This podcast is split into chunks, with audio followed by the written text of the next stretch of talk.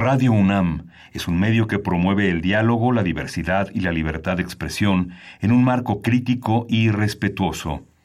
Los comentarios expresados a lo largo de su programación reflejan la opinión de quien los emite, mas no de la radiodifusora.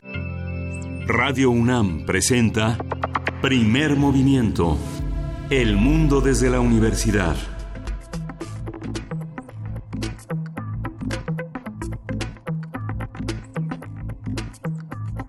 Hola, buenos días. Hoy es 29 de octubre, ya 29 de octubre y son las 7.05 de la mañana aquí en la Ciudad de México. Estamos en la cabina de Radio UNAM. Berenice Camacho, buenos días. Hola, muy buenos días, Miguel Ángel Quemain. Así es, estamos ya arañando el final de este mes, 29 de octubre, el día de hoy, donde se esperan algunos bloqueos. Se espera, así lo ha eh, pues informado el Centro, Centro de Información Vial de la Secretaría de Seguridad Ciudadana de la Ciudad de México. Se esperan algunos bloqueos de manifestantes transportistas en las principales salidas y entradas de la Ciudad de México a partir de las 8 de la mañana, así es que estemos atentos si es que esto efectivamente se lleva a cabo pero eh, pues antes antes yo creo que es interesante Miguel Ángel empezar pues con una actualización del caso de la ley Bonilla que pues que ha causado tanta tanta controversia y discusión sobre la eticidad de estas acciones de acciones como esta y de los alcances y los límites de la de, la Federación. Pues bueno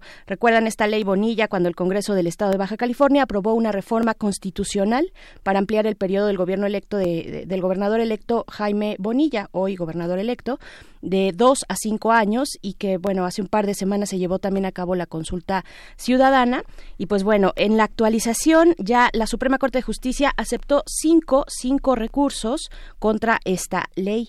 Esta máxima instancia de justicia admitió a trámite la controversia constitucional que interpuso. La última que se interpuso fue la del el actual gobierno de Baja California, del gobernador, para impugnar la ley, la ley Bonilla, el gobernador Francisco Vega de la Madrid, eh, y quien, quien publicó, ustedes recordarán, él dijo, pues voy a publicar esta ley, pues le tocaba, le correspondía, digamos, pero bajo protesta, lo dijo así. Eh, pues para eh, la publica pues para que fuera posible impugnarla y pues ya estamos en ese momento ya se suman cinco los recursos interpuestos junto con algunos partidos políticos como el pues partidos de oposición el PAN el PRI el PRD y Movimiento Ciudadano eh, y pues bueno nada más anotar que esto esto no significa que ya la ley se vaya a echar para atrás así en automático por parte de la Suprema Corte, solamente se aceptaron los recursos de impugnación y a partir de este momento corre un, plazo para que la parte impugnada, es decir, el Congreso del Estado de Baja California, pues presente sus argumentos sobre estas impugnaciones. Tampoco significa que una vez que tome posesión eh, pues este este gobernador electo Bonilla que será el este viernes primero de noviembre ya toma posesión. Esto no significa que pues la Suprema Corte no pueda validar la constitucionalidad o inconstitucionalidad de esta norma, claro que puede, en fin, o sea, va, va ahí el seguimiento de lo que ocurre en la Suprema Corte de Justicia. Tengo entendido que es el artículo 106 constitucional donde podemos acercarnos si tenemos más curiosidad para ver cómo se llevan a cabo estos procesos de impugnación de controversias en la Suprema Corte de Justicia. Se dio el plazo correspondiente al Congreso del Estado, pues para que prepare sus argumentos y así la Corte tenga ambas versiones, las versiones de ambas partes, la de quien impugna como la del impugnado. Eh, en este caso, repito, es el Congreso del Estado de Baja California quien aprobó la ley Bonilla hace ya algunas semanas. Y pues bueno, para darle seguimiento al caso. Sí, es eh, interesante visualizar cómo han cobrado presencia eh, los estados del país, no solo desde la creación de la CONAGO, donde los gobernadores se hicieron presentes, sino cómo poco a poco ese gueto que estaba rezagado en los medios de información, que son los alcaldes, empiezan a tener una presencia eh, importante, sobre todo en que, que también se, se visualiza no solo la violencia, que es eh, como el escenario principal en el que cobran actualidad algunos de los espacios más remotos del país o más remotos en el sentido de la información, de la importancia también de la indiferencia, es importante señalar que eh, hubo una protesta de diles, eh, sobre todo del PAN, del PRD y del PRI. Algunos de Morena se sumaron a esta petición de aumento en los, eh, en los presupuestos, en, el, en, en la ley de ingresos que la, toda la Comisión de Presupuesto y Cuenta Pública de San Lázaro se puso a trabajar nuevamente para ver cómo se le podían asignar más recursos. Los ediles enfrentan problemas eh, relativamente graves que no son, son de rezagos y de, y de falta de cumplimiento en sus obligaciones del predial, de la luz, de, este, de renta de inmuebles. Y, y sobre todo eh, hay una enorme puesta al día de la revisión y de la rendición de cuentas a la que no estaban acostumbrados en administraciones anteriores. Eh, prácticamente es algo que se ha puesto al día en los últimos 10, 15 años que tienen que entregar peticiones de presupuesto, de proyectos por escrito, no, no en una servilleta, no en un papel escrito a mano solicitando algo, sino debidamente requisado, presupuestado, proyectado. Y bueno, eso ha ha, puesto también de manifiesto la falta de educación política y administrativa por parte de ellos. Justamente ayer eh, la Secretaría de Hacienda los dejó plantados en una tercera mesa de trabajo para discutir el regreso de casi 7 mil millones de pesos para 2020, lo que generó un, enojo enorme. Algunos ediles se manifestaron eh, en, tonos amenazantes, se, decidieron salirse de la reunión y bueno, todo el bloque panista encabezado por Vargas del Villar se reunirá para analizar si se toman las movilizaciones tras los hechos ocurridos. Amenazan con movilizar a sus a sus votantes para, para, pues, para manifestar su enojo. Por lo pronto, en la ley de ingresos se consiguió un alza de 32 mil millones de pesos en participaciones a estados y municipios en relación a lo asignado para 2019, lo que va a paliar varias, varios temas que tienen que ver con la reforma laboral, la educativa y la de salud en lo fundamental para, para el país que, que finalmente también son proyectos federales y que pues no les no les no les da tanto lucimiento personal para sus proyectos eh, ejidales, eh, eh, de cabeceras municipales. En fin, es un tema que vamos a tratar hoy en el programa que tenemos preparado para ustedes. Así es, más adelante vamos a estar conversando acerca de precisamente pues la, actuación en general de los alcaldes y en particular de este caso que tú mencionas y que pues se vio afuera de la puerta Mariana en Palacio de, en Palacio Nacional la semana pasada. Pero antes pues darle la bienvenida también a quienes nos sintonizan desde la radio Universidad de la Autónoma de Chihuahua. Estaremos con ustedes, ya lo saben, de 6 a 7 hora de Chihuahua, 7 a 8 hora de la Ciudad de México, a través de las frecuencias del 105.3, el 106.9 y el 105.7. Bienvenidos, Chihuahua. Y pues vamos a tener un arranque de salud, martes de salud, con el doctor Mauricio Rodríguez Álvarez, quien es profesor del Departamento de Microbiología de la Facultad de Medicina de la UNAM. También es conductor del programa aquí en Radio UNAM de Hipócrates 2.0, un programa sobre investigación y medicina que se transmite todos los martes a las 6 de la tarde a través del 96.1 de FM. Vamos a conversar con él acerca de la vacunación, del esquema de vacunación y la salud pública como política pública, también la responsabilidad individual, dónde queda una parte, dónde queda la otra, en cuanto a la corresponsabilidad de la salud pública en nuestro país. Vamos a tener también con la participación de Federico Navarrete, que tiene la sección Otras historias de la conquista, eh, un balance de fuerzas en octubre de 1519. Eh, Federico Navarrete es historiador, antropólogo, investigador del Instituto de Investigaciones Históricas de la UNAM y tiene eh, a su cargo Noticonquista, un espacio muy importante que día a día va enumerando todo lo que sucedió hace 500 años. Y pues ya lo decías, Miguel Ángel, la cuestión de los alcaldes y su relación con el gobierno federal. Vamos a comentarlo en nuestra nota nacional con José Roldán Chopa, quien es doctor en Derecho por la UNAM, profesor e investigador de la División de Administración Pública del CIDE.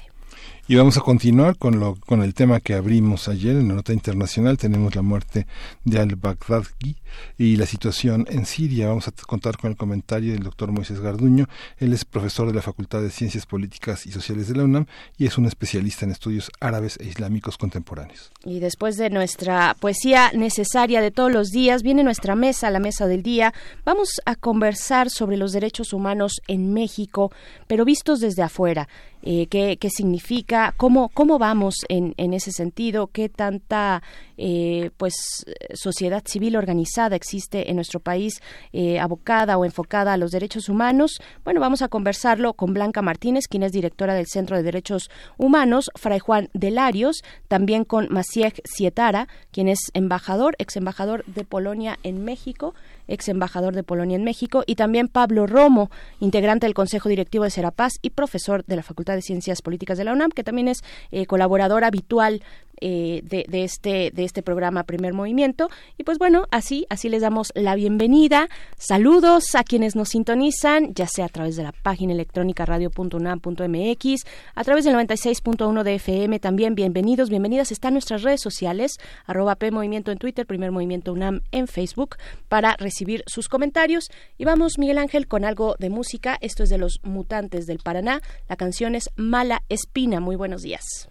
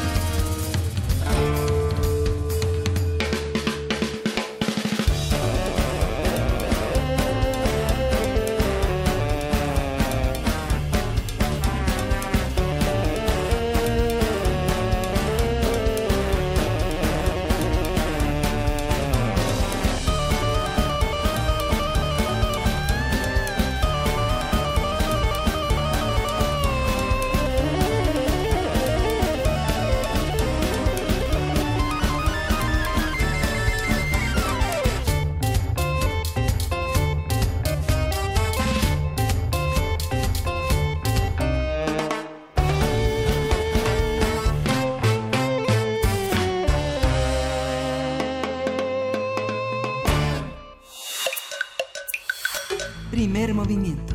Hacemos comunidad. Martes de salud.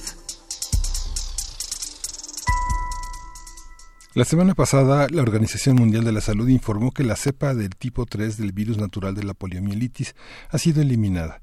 El anuncio es considerado como un hecho histórico tras la eliminación en 2015 de la cepa tipo 2 La polio es una enfermedad viral mortal que afecta a los niños y niñas y que causa parálisis. Los esfuerzos a nivel eh, mundial han logrado reducir su propagación de manera exitosa. En 1988 se contabilizaron más de 350.000 casos en 125 países, mientras que en la actualidad hay registros de menos de 100 casos en solo dos países, que son Afganistán y Pakistán. Ahora el reto es eliminar la cepa tipo 1 presente en ambos países y una medida para contribuir con ese objetivo es que todos los niños sean vacunados.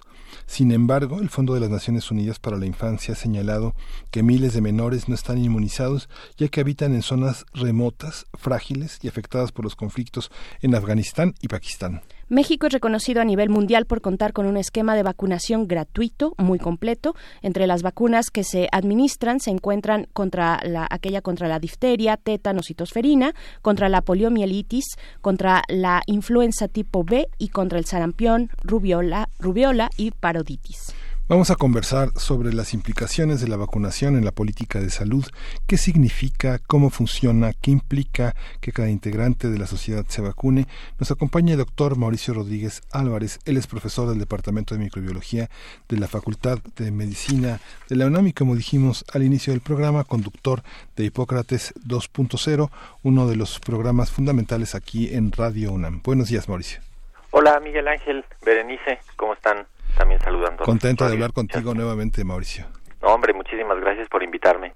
Saludo a todo el equipo de Primer Movimiento. Gracias, gracias Mauricio. Pues cómo entender, eh, ya dábamos una breve, muy breve introducción sobre la vacunación en el mundo y los esfuerzos, lo que se ha logrado y cómo se presenta también en, nuestro país. Y justo precisamente preguntarte eso, cómo entender la vacunación desde un ángulo de salud pública, dónde está la, responsabilidad del Estado, pero también la responsabilidad individual, ¿no? Sabemos que hay eh, pues un montón de mitos, mucha desinformación respecto a, bueno, personas que han llevado a desconfiar en, los esquemas de vacunación. ¿Qué decir? ¿Qué decir de esta pues, cuestión? Mira, el ejemplo de polio es, es muy es muy útil para ilustrar esto. Eh, eh, ahorita se, como lo decía la cápsula, ¿no? Se, se está se está celebrando que se erradicó uno de los tres poliovirus silvestres que causan parálisis y causan discapacidad muy importante que a nosotros ya lo sentimos lejos porque en México desde principios de los 90 no hay polio.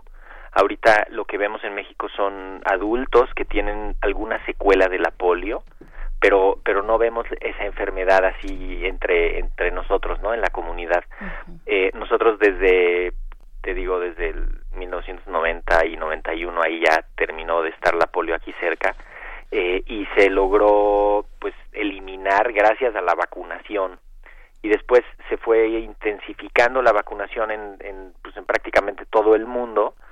Ahí sí, no solo los gobiernos, sino muchísimas eh, organizaciones de filantropía, eh, incluso gobiernos de otros países entrándole a, una pues a una cruzada mundial para para erradicar la polio y gracias a eso se pudo eh, primero ya erradicar el poliovirus silvestre tipo 2 que era pues como uno de los más malos. Y, y ahora el poliovirus silvestre tipo 3 y, y esto bueno justamente lo que pone de, de manifiesto es que con la vacunación se van primero ahorillando a las enfermedades y después pues idealmente erradicando no no todas se van a erradicar pero cuando menos controlarlas para que no haya pues para que no esté su impacto en la en la comunidad. Y es básicamente responsabilidad de todos usarlas, ¿no? Eh, del que del que las produce, producirlas, de los gobiernos que las proveen eh, a través de sus programas, pues también eh, tenerlas listas, tenerlas disponibles y de la población, eh, pues utilizarlas, ¿no? Conforme está está dicho de acuerdo a los estudios y de acuerdo a muchísima evidencia que pues que se analiza y que dicen a ver esta la tenemos que usar así eh, y pues toda la población eh, blanco, o sea, la población que debe de ser vacunada con ella, pues la debe de la debe de vacunar, ¿no? No se queda simplemente en la instrucción profesional de los médicos ni en la instrucción gubernamental, sino que la acción pues la ejecuta toda la comunidad. La cartilla nacional de vacunación, de vacunación, ¿qué significa hoy en ese contexto, Mauricio? Con los niños que llegan a la, adolescencia y ya no necesitan ninguna vacuna, ¿ese documento para, para qué sirve? ¿Cuál sería la, utilidad de un documento como ese? Pues mira, México tiene un esquema muy completo eh, y tiene una tradición de vacunas muy importante.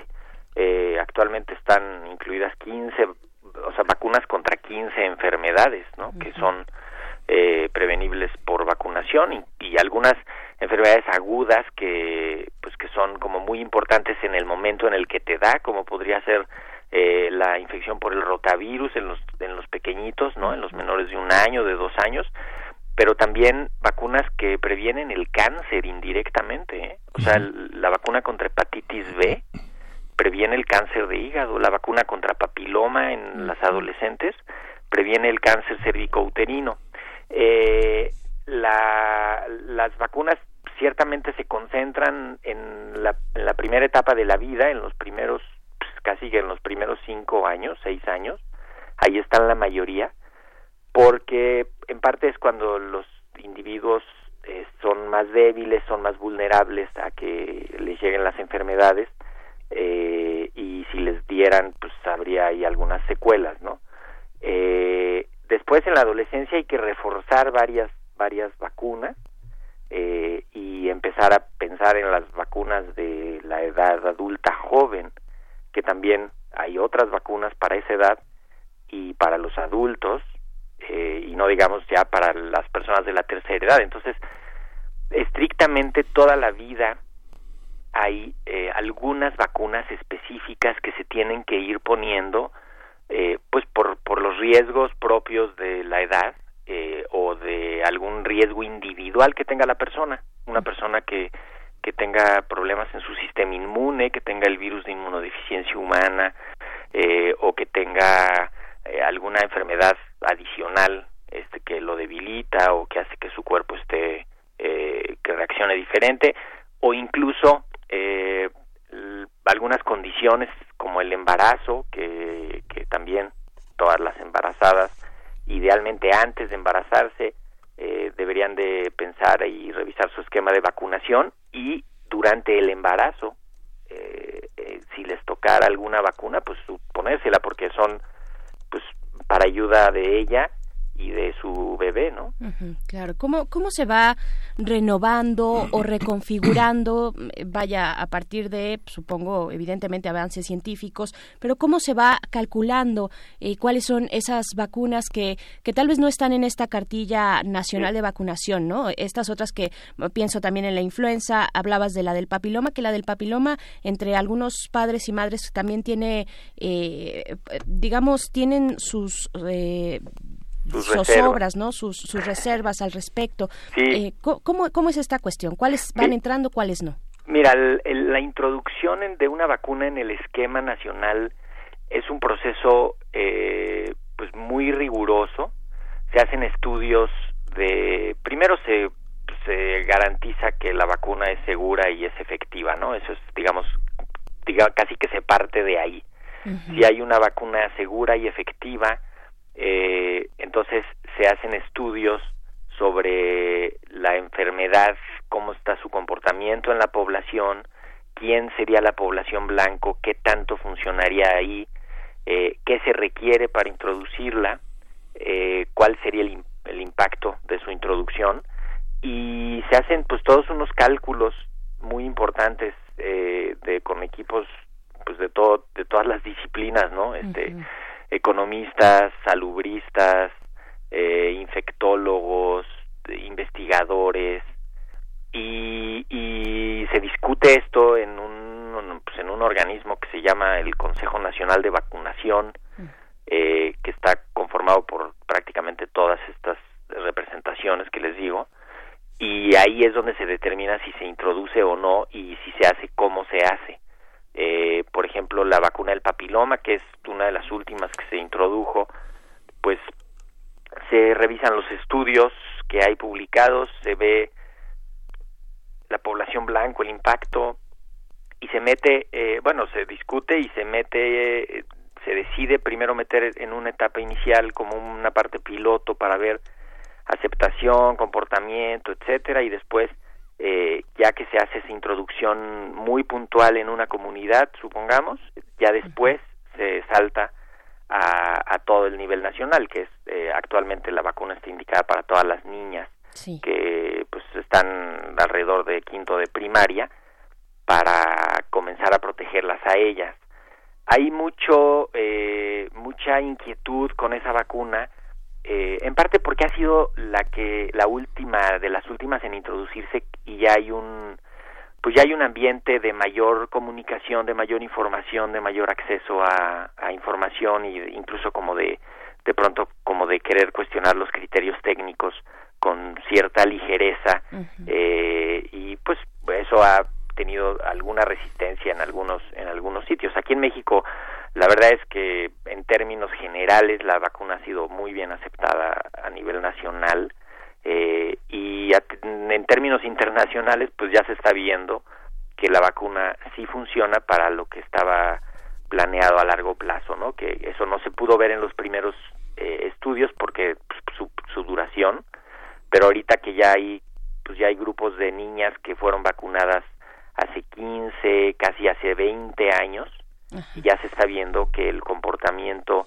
de la infección por el virus del papiloma en ellas y del cáncer eh, es diferente. En las que se vacunaron es menor eh, y pues la seguridad la han evaluado, bueno, no una, ni dos, ni tres, ni cuatro, la han evaluado como siete veces grupos internacionales que están preocupados por la seguridad de las vacunas de, de todo con representantes de todos los sectores y siempre han encontrado que la, la seguridad va en favor de ellas, ¿no? O sea, es más el beneficio que el riesgo de las de las vacunas, que eso es algo que a veces la gente eh, pues puede pasar de largo eh, esa esa esa balanza, ¿no? De, de decir, okay, ¿cuál es el riesgo de la enfermedad? ¿Cuál es el riesgo de la vacuna? Y cuál es el beneficio de la vacuna, ¿no? Sí, solo para, para poner un ejemplo así muy puntual sobre esta cuestión del papiloma, de la vacuna para el papiloma humano, eh, hay una versión, digamos, dentro de estas sospechas o estas reservas que pueden tener padres y madres, eh, dicen, bueno, es que hay dos, hay dos marcas de vacunas, ¿no? La buena y la mala o cuál es la buena, cuál es la mala. ¿Cómo, cómo se involucra la farmacéutica, la, industria farmacéutica también en estos temas? Las dos vacunas eh, cumplen con los requisitos que marca la ley. Las dos vacunas tienen que pasar por el mismo trayecto regulatorio. O sea, las dos vacunas cuentan con la misma evidencia de que funcionan y de que son seguras. Las dos vacunas se vigila su producción igual. Las dos vacunas eh, pues tienen un expediente de seguridad internacional muy importante. Y las dos vacunas protegen contra los dos virus más importantes. hay muchos tipos de virus del papiloma eh, y una de esas vacunas protege solo contra dos y la otra protege contra cuatro se está desarrollando ya debe de estar en el mercado ¿cuál es la otra? ¿Cuál, es la otra? La, otra es la de la farmacéutica o la, o la pública? No no no las dos son de farmacéuticas privadas de laboratorios eh, multinacionales sí las dos solo se producen eh, en un solo lugar cada una. O sea, hay una que se produce, eh, tengo entendido que en Bélgica y la otra me parece que en Estados Unidos. Eh, todas vienen de la misma planta, o sea, cada una de las dos. Y las dos están diseñadas para prevenir la infección de los dos virus más importantes contra el papiloma, que son los que causan el, mayor número de cánceres. Entonces, estrictamente, las dos funcionan inicialmente igual para la para la prevención de la infección del virus del papiloma. Entonces, eh, quizá una de las dos tiene, además de proteger contra esos, protege contra otros, y eso, algunos dicen que eso ya la hace mejor.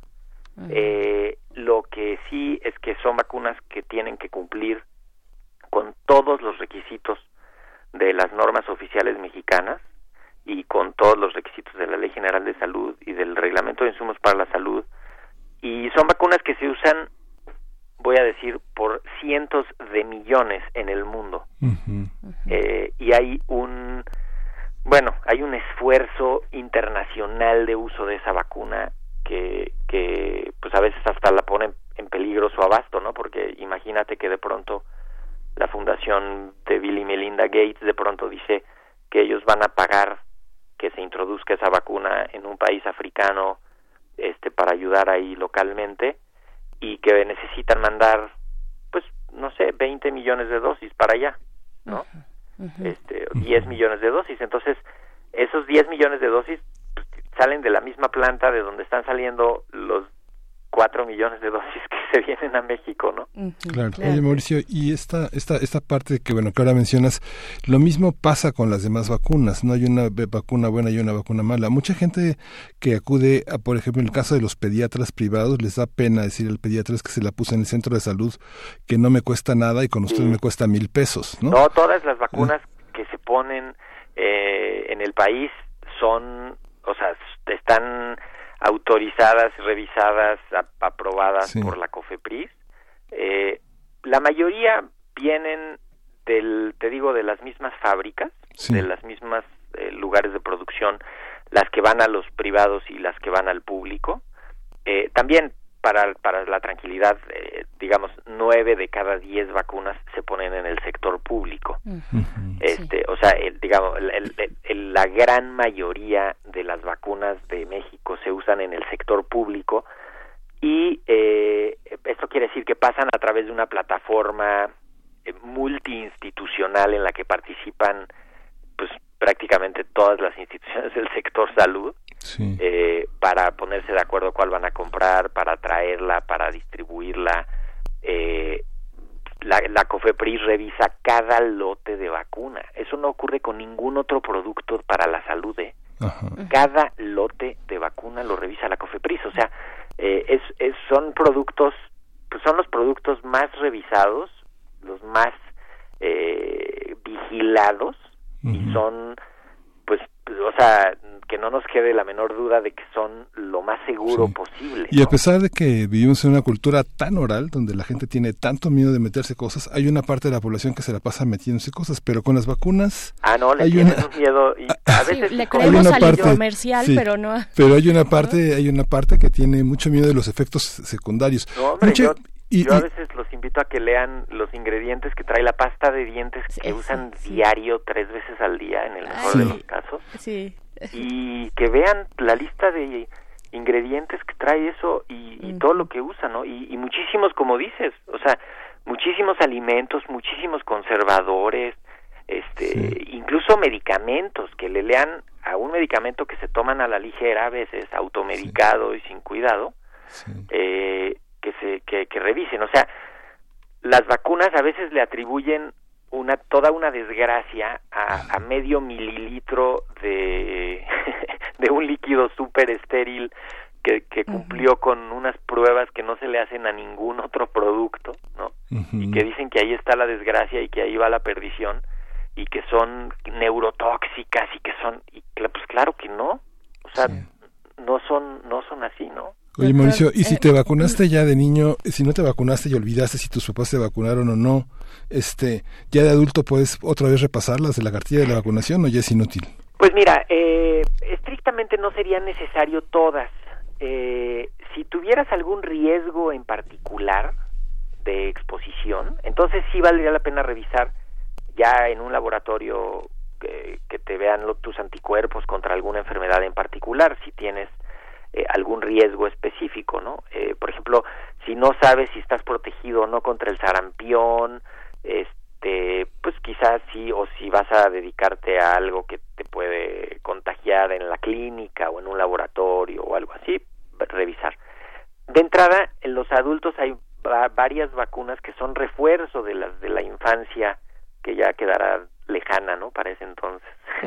pero pero tenerlas, o sea, cuando menos eh, hay que ponerse la vacuna de tétanos y difteria para los adultos, la de neumococo en los mayores de 60, eh, la de, pues quizá un, refuerzo todavía no está completamente indicado de sarampión y rubiola para los de alguna generación en particular, pero pero estar pendiente de pues de cómo se va comportando. Eh, hay una vacuna contra herpes que mm. pues, se está empezando a introducir. Es un producto relativamente nuevo que está eh, empezando a, a, estar, que no está en las, en las cartillas nacionales, pero que está en, la, en el catálogo comercial. Y hay, eh, pues básicamente, ¿no? La de la de tétanos, difteria y tosferina para especialmente para embarazadas y la de influenza cada año que es pues es también relevante, ¿no? O sea, las vacunas el asunto es que trabajan y ahí ahí es donde tienen su impacto sobre sobre la salud pública, pero sobre la salud individual y, como que a todos los niveles, ¿no? O sea, primero eh, disminuyen los contagios disminuyen eh, la, la, probabilidad de que te enfermes si te contagias, ¿no? Y estás vacunado. Disminuyen la gravedad de las enfermedades, ¿no? O sea, puede ser que sí te dé la enfermedad, pero no te dé tan fuerte y te dure poco, no necesites medicamentos, no necesites eh, hospitalización, a veces ni siquiera necesites atención en la consulta.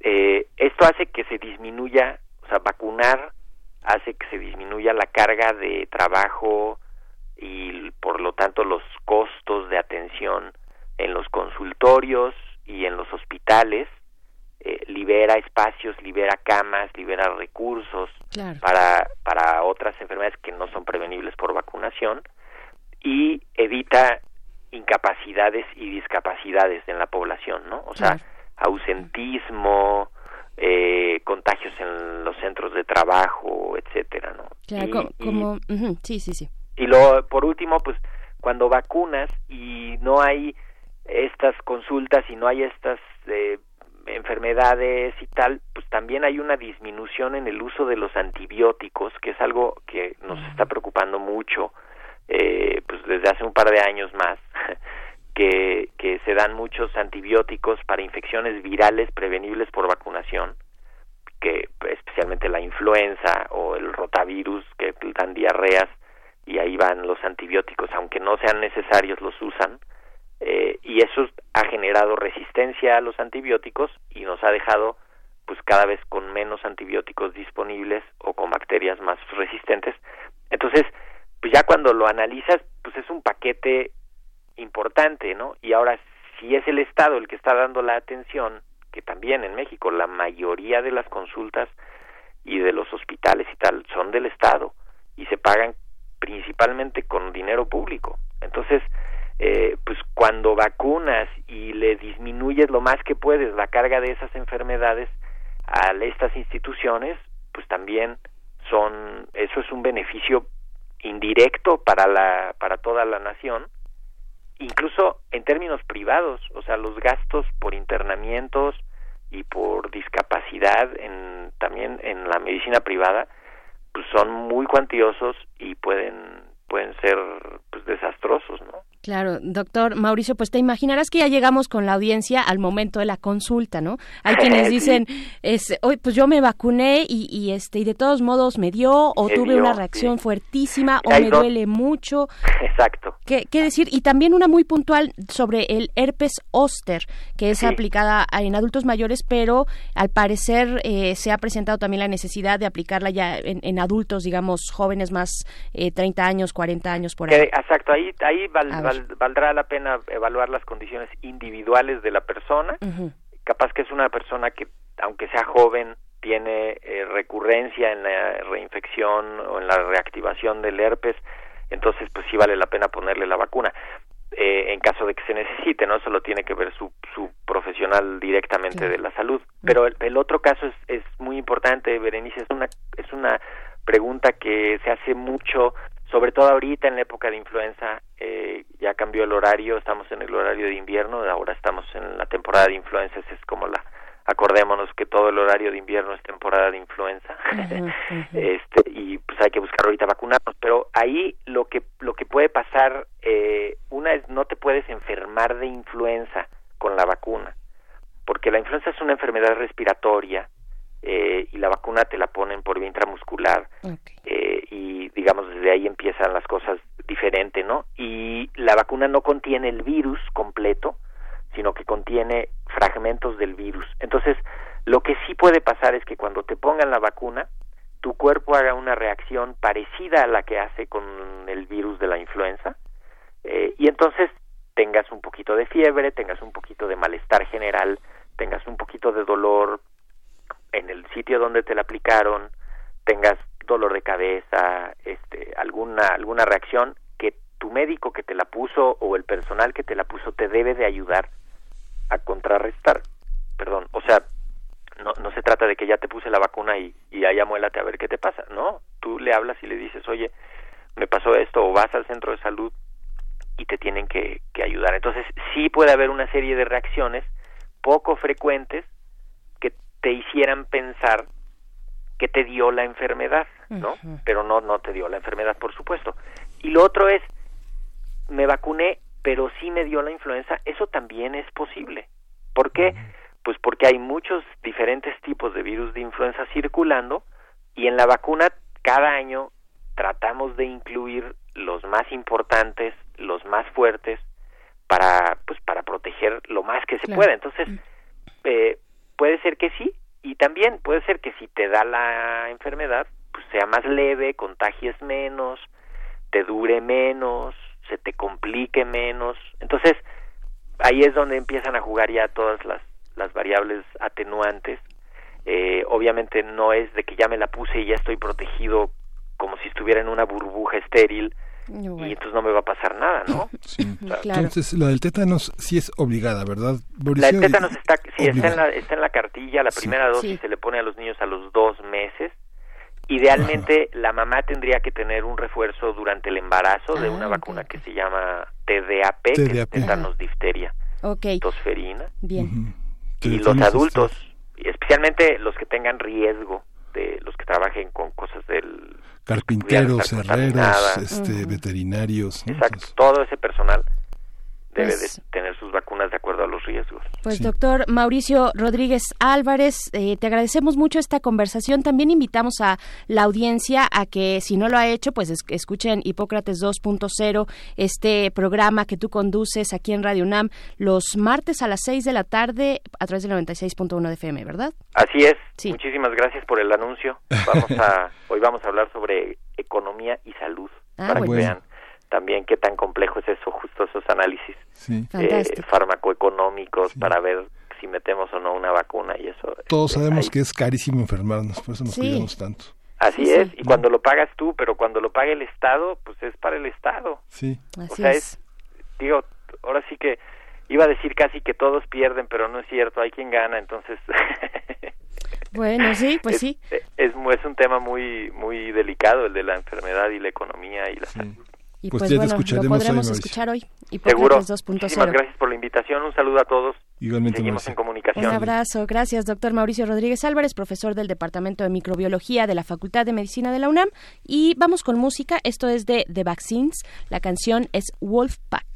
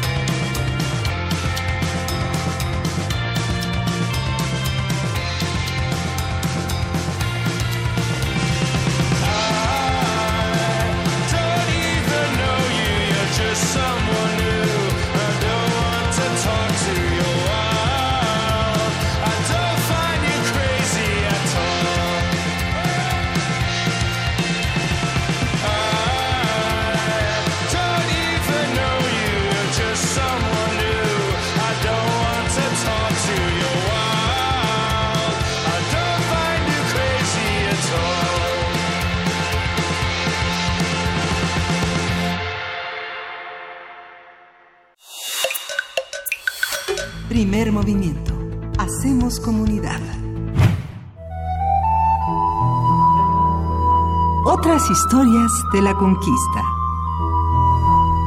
Y le damos la bienvenida al doctor Federico Navarrete, historiador, antropólogo e investigador del Instituto de Investigaciones Históricas de la UNAM, eh, encargado de esta sección. Bienvenido, ¿cómo estás, Federico? Hola, buenos días.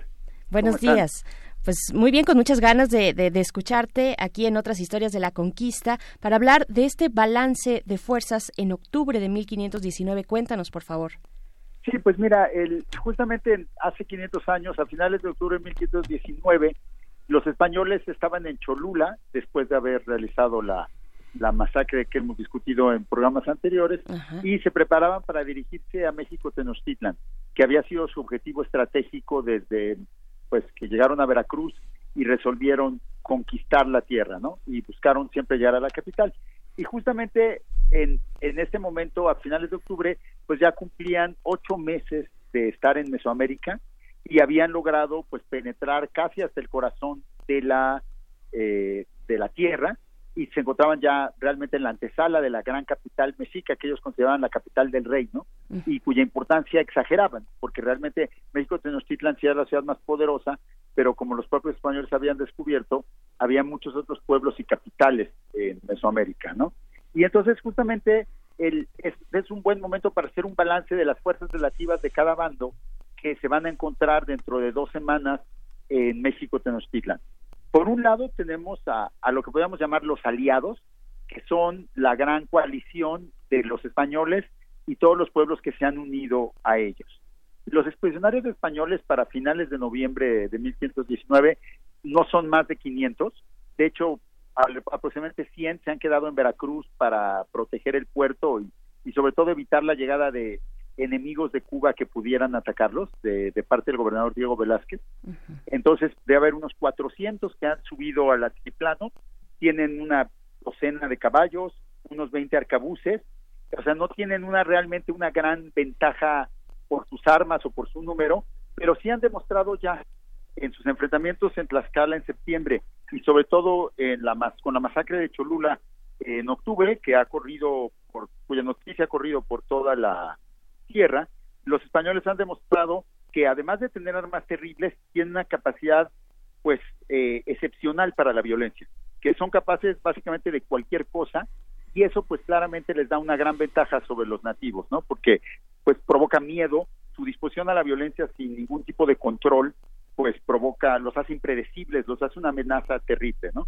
Y en general pues siguen siendo vistos como seres que no son enteramente humanos, su cercanía con los caballos los, los y su comportamiento violento los hace parecer un poco animales, digamos, y, pero también tienen características divinas por sus armas de fuego, por sus ropas de metal. Entonces todavía son seres que causan miedo y, y sorpresa entre los nativos. Los acompañan los aliados indígenas.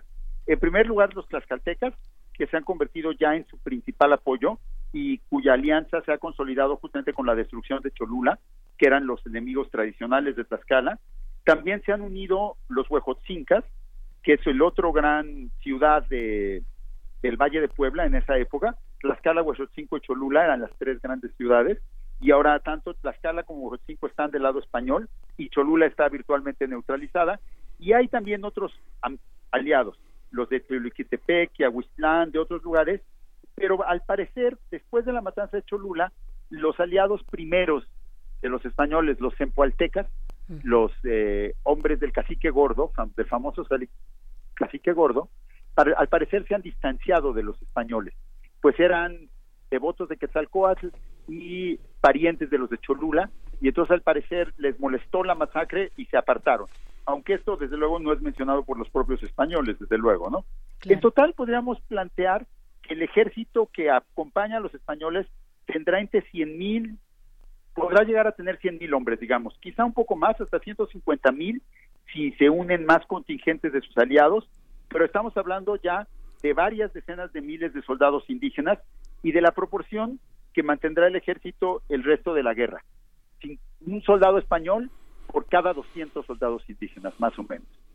Del lado de los mexicas, enfrente a ellos, tenemos un ejército quizá más o menos del mismo tamaño, unas arriba de 100 mil tropas, los, los mexicas podían movilizar grandes cantidades de personas, Pero también tenemos que pese a esta gran fuerza militar y, y al hecho de que dominan el territorio, los mexicas se enfrentan a serios problemas, ¿no? En primer lugar, el que los españoles se hayan aliado con sus peores enemigos, los tlaxcaltecas, pues hace que su desafío estratégico sea aún mayor y que la posición de debilidad mexica pues sea más grave. Y por otro lado, saben los mexicas ya a estas alturas que otros indígenas están negociando con los españoles.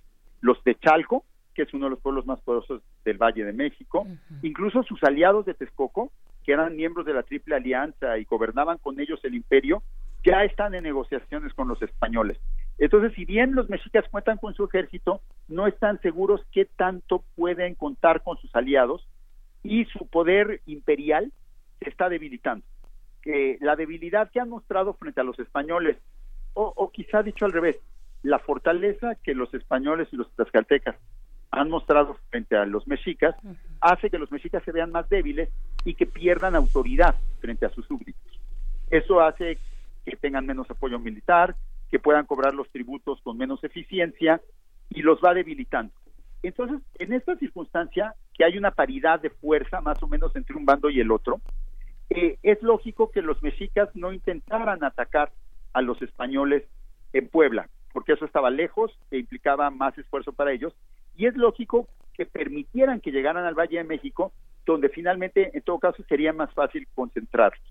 Entonces, la decisión de dejarlos llegar a México Tenochtitlan no fue una cuestión de miedo o de debilidad, como ha sido muchas veces manejado, sino probablemente fue una, una decisión estratégica de enfrentar a los españoles en su propio terreno, donde podrían movilizar mejor a sus tropas y donde sería más fácil evitar que escaparan. En particular, la Ciudad de México rodeada del agua podía ser una muy buena trampa. Por otro lado, pues también dejarlos venir a México Tenochtitlan implicaba la posibilidad de hablar directamente con ellos, de conocerlos mejor, de quizás llegar a un acuerdo, de negociar algún tipo de solución pacífica con estos seres extraños. Entonces era muy lógico, aunque nos parezca a nosotros paradójico, que dejaran acercarse a los españoles y a sus aliados para conocerlos o inclusive para atraparlos. y por el otro lado, pues los españoles, pues claramente necesitaban seguir adelante. La alianza que habían construido, que esta red creciente de, amigos que iban adquiriendo en Mesoamérica dependía fundamentalmente de la percepción de que ellos eran valientes, de que no tenían miedo y que no, no se echaban para atrás. Si los pueblos los iban a apoyar contra los mexicas, tenían que estar seguros que los españoles podían ganar a los mexicas. Entonces, Cortés tiene muy claro que los españoles no pueden vacilar, que siempre tienen que dar el paso adelante, que no pueden retroceder, que no pueden mostrar miedo. Y por eso para él pues lo lógico es seguir adelante a Tenochtitlan y esperar llegar a la capital del reino y Cortés sueña que los mexicas se le sometan pacíficamente, cosa que va a inventar que sucedió un mes después y que todo parece indicar que no sucedió realmente, pero ese es quizás su objetivo explícito, pero más bien lo que él está buscando es la ocasión de dar un golpe de fuerza. Estando en la capital del imperio, poder realizar algún tipo de acción valiente como las que le gusta hacer, este tipo de acciones como de jugador, como de alguien que no le teme a las consecuencias de sus actos y pues por medio de un golpe de fuerza someter a los mexicas. De hecho, eso es lo que va a hacer en noviembre cuando tome prisionero supuestamente a Moctezuma, ¿no? Entonces, para él es fundamental eh, llegar a la capital y ahí poder jugar política y apoderarse del reino, como sueña. Y por otro lado, para sus mejores aliados, los tlaxcaltecas, llegar al Valle de México, pues es una gran hazaña. Significa llevar la guerra que tradicionalmente ha sido en su propio territorio contra los mexicas, llevarla al territorio de sus enemigos, los mexicas. Significa proyectar su poder del Valle de Puebla al Valle de México y significa pues comenzar a convertirse en el pueblo indígena más poderoso de Mesoamérica, desplazando a los mexicas. Entonces, digamos, los tlaxcaltecas tienen todo que ganar con un avance al Valle de México lo mismo que los españoles. Bien, bien, pues doctor Federico, Federico Navarrete, gracias por esta crónica, gracias por llevarnos así de la mano eh, y pues cuánta estrategia, cuánto simbolismo también y ya, ya creo que llegue noviembre pues para ver eh, todos los capítulos que nos faltan. Les, le invitamos a la audiencia a que revise, a que se meta a este, eh, a este sitio Noticonquista y pues pueda revisar un poquito más noticonquista.unam.mx y pues te mandamos un abrazo. Gracias, fue un gusto. Gracias, Federico. Hasta, pronto, Federico Navarrete. Estamos ya, nos despedimos de la Radio Universidad de Chihuahua. Nos encontramos con ustedes el día de mañana. Seguimos aquí para la segunda hora de primer movimiento a través del 96.1 de FM. Vamos al corte y volvemos. Síguenos en redes sociales. Encuéntranos en Facebook como Primer Movimiento y en Twitter como arroba PMovimiento. Hagamos comunidad.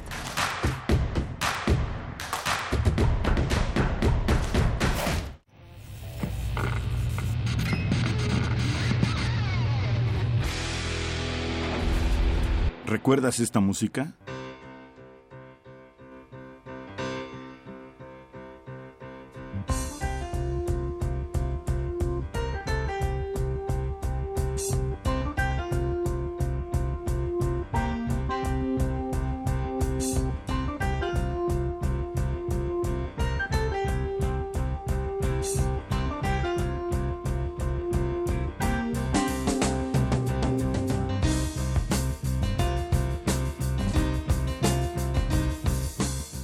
Breakthrough, Atomic Rooster, 1971. Recuerda y revive con nosotros cuando el rock dominaba el mundo.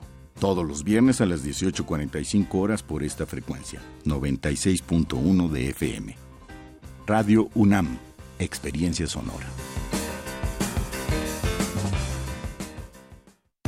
Corregimos el camino para reconstruirnos y seguir cambiando por México. Estamos de regreso para ganar de nuevo tu confianza y enfrentar los retos de los nuevos tiempos bajo la luz de un nuevo sol. Iniciamos una campaña de afiliación para contribuir al fortalecimiento de nuestro país. Afíliate y forma parte del PRD. México requiere un partido fuerte de izquierda que vea por ti y por tu gente. Cambiando para ser mejores. Sí, a veces sientes que no hay salida. Que nadie te oye. Ni te ve, ni le importa si estás triste o enojado. O a lo mejor no quieres decir nada. Porque no sabes qué te está pasando. Pero siempre hay opciones. Si necesitas ayuda, búscanos. Arroba línea de guion bajo la vida en Twitter o la línea de la vida en Messenger de Facebook. Aquí te, escuchamos cualquier día a cualquier hora. Juntos por la paz. Estrategia Nacional para la Prevención de las Adicciones. Gobierno de México. La Escuela Nacional de Trabajo Social y Radio UNAM presentan Vida cotidiana, Sociedad en Movimiento. Un programa para analizar las distintas problemáticas sociales y documentar alternativas e intervenciones para enfrentarlas. ¿Por dónde empezamos? Acompáñanos todos los viernes a las 4 de la tarde por el 96.1 de FM. Radio UNAM. Experiencia sonora.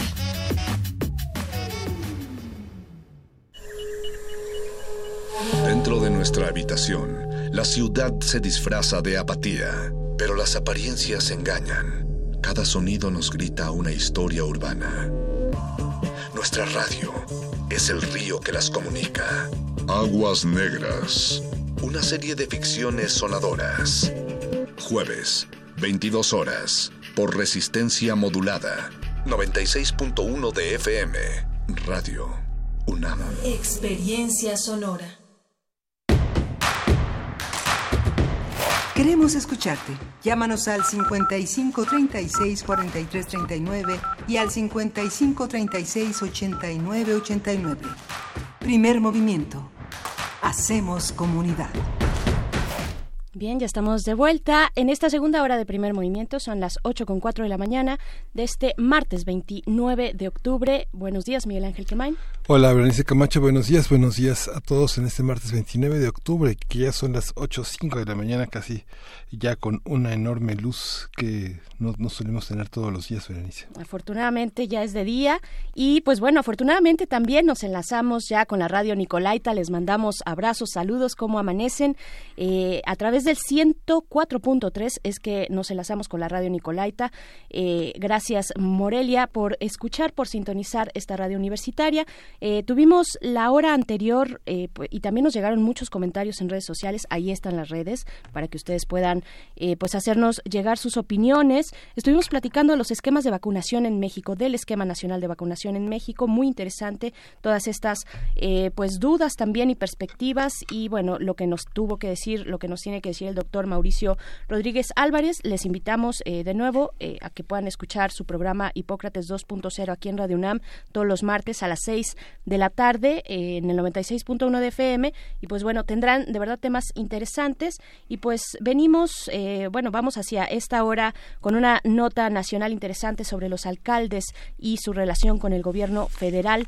En el comentario de José Roldán Chopa, doctor en Derecho por la UNAM, profesor e investigador de la División de Administración Pública del CIDE. Y pues bueno, voy a ver si, si nos da tiempo por acá de dar algunos mensajitos de la audiencia, este, porque bueno, la cuestión de las, de las vacunas, claro que bueno, también hay que decir una cosa que mm, el doctor Mauricio Rodríguez tiene su cuenta de Twitter, por favor sean, este, no, no lo vayan a inundar con, con demasiadas dudas, algunas tal vez muy puntuales, pero a él le gusta, a él le gusta. A él le gusta, la verdad tiene, tiene esa apertura y esa generosidad. Arroba Mau Rodríguez es su cuenta, arroba Mau Rodríguez, y pues bueno, ya incluso eh, hizo algunos comentarios con alguien de la audiencia, dice así es, la vacunación tiene un componente sociológico y antropológico que no podemos dejar de lado, con información y transparencia se puede ayudar a fortalecer la confianza en las vacunas. Gracias por escucharnos. Pues bueno, ahí está. Saludos a todos. A Alfonso de Alba Arcos, como siempre, todas las mañanas. El inconforme anda por acá. Armando Cruz dice, ¿puedo tomarme una copita de vino o dos cervecitas eh, cuando uno se vacuna contra la influenza ese mismo día? Pues bueno, habrá que preguntarle eh, al doctor Mauricio Rodríguez. María Elizondo, te mandamos abrazos. Dice, a mi sobrina la vacunaron contra el virus del papiloma humano en una campaña en su primaria, porque eso, eso se ha dado ya últimamente, las, las campañas sobre esta vacuna específicamente, ya habíamos y sabemos de otras previamente, pero bueno, esta ha tenido un gran éxito en las primarias. Dice, yo fui feliz y hubo oportunidad de explicarles muchas cosas. Saludos. Eh, y pues bueno, ahí está la audiencia. Mirko Zun también dice, eh, mi esposo y yo decidimos vacunar a nuestro hijo varón contra el papiloma humano, ya que no está en el esquema básico para ellos, aunque son portadores asintomáticos. Así es, también se puede para, para los niños. En fin, bueno, muchos comentarios por acá. Jairo Jesús, saludos. Eh, bueno, pues vamos ahora sí con lo siguiente, Miguel Ángel. Vámonos con, con la nota. Vamos con la nota nacional. Primer movimiento. Hacemos comunidad. Nota nacional. El pasado 22 de octubre, un grupo de 80 alcaldes que exigían una audiencia con el presidente Andrés Manuel López Obrador en demanda de más recursos para los municipios intentó ingresar a Palacio Nacional por la Puerta Mariana por la fuerza.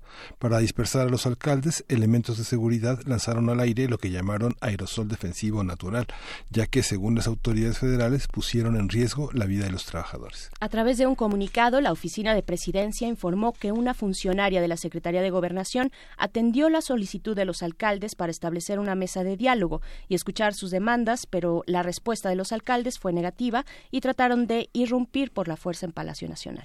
El gobierno federal aclaró que pese a este hecho, los alcaldes sí fueron atendidos por Waldo Fernández, titular de la unidad de gobierno de la Secretaría de Gobernación, y se acordó establecer una mesa de atención.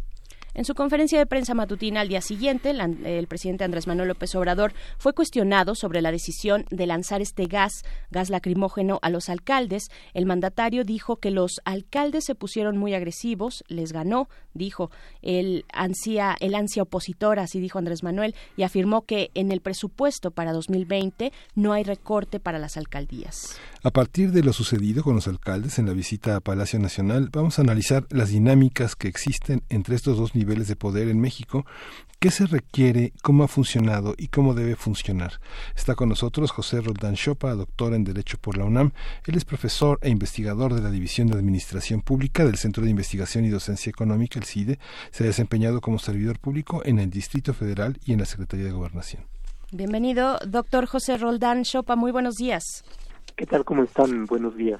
Qué gusto saludarlos. Igualmente, doctor, es un gusto. Pues bueno, ya dimos de manera muy somera eh, pues este, este episodio que ocurrió a las afueras de Palacio Nacional. ¿Cómo interpretarlo con muchos más elementos que usted nos pueda compartir esta mañana? Bueno, eso creo que nos lleva a un tema que me parece que es el central y es eh, por qué es que se dan este tipo de situaciones eh, considerando cuál es la posición eh, de los municipios en general en el contexto de la organización del Estado mexicano y por tanto, ¿por qué siendo el ámbito municipal un ámbito de autonomía donde supondría que cada municipio tendría ciertas condiciones para proveerse sus recursos, tiene que eh, llevar a cabo gestiones y que las gestiones tengan este tipo de manifestaciones civilizadas eh, para poder reclamar sus eh, condiciones de, de, desarrollo, de gasto público y demás. Y ahí tiene que ver con las peculiaridades de la Administración Federal, en donde eh, es muy destacable que los municipios están en condiciones económicas precarias, eh, la mayor parte de ellos, hay por supuesto excepciones, pero en donde en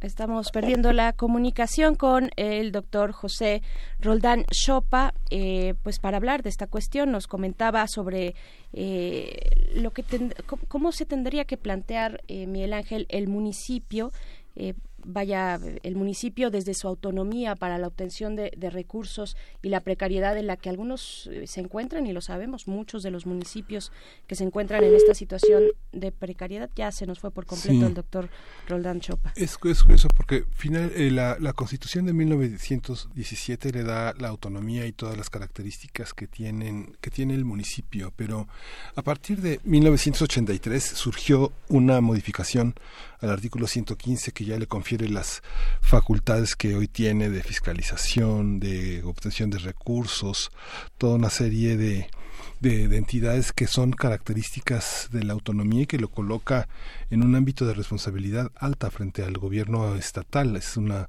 una autonomía este, administrativa, normativa, fiscalizadora, pero, pero, pero bueno, ya, ya tenemos la, ya recuperamos la, la conversación con el doctor Chopa. Sí, lo seguimos escuchando. Roldán Chopa. Sí, estábamos comentando de que el conflicto tiene que ver con cómo está organizado el Estado mexicano y la cuestión está en que los municipios están en condiciones económicas precarias y dependen en buena medida del presupuesto federal.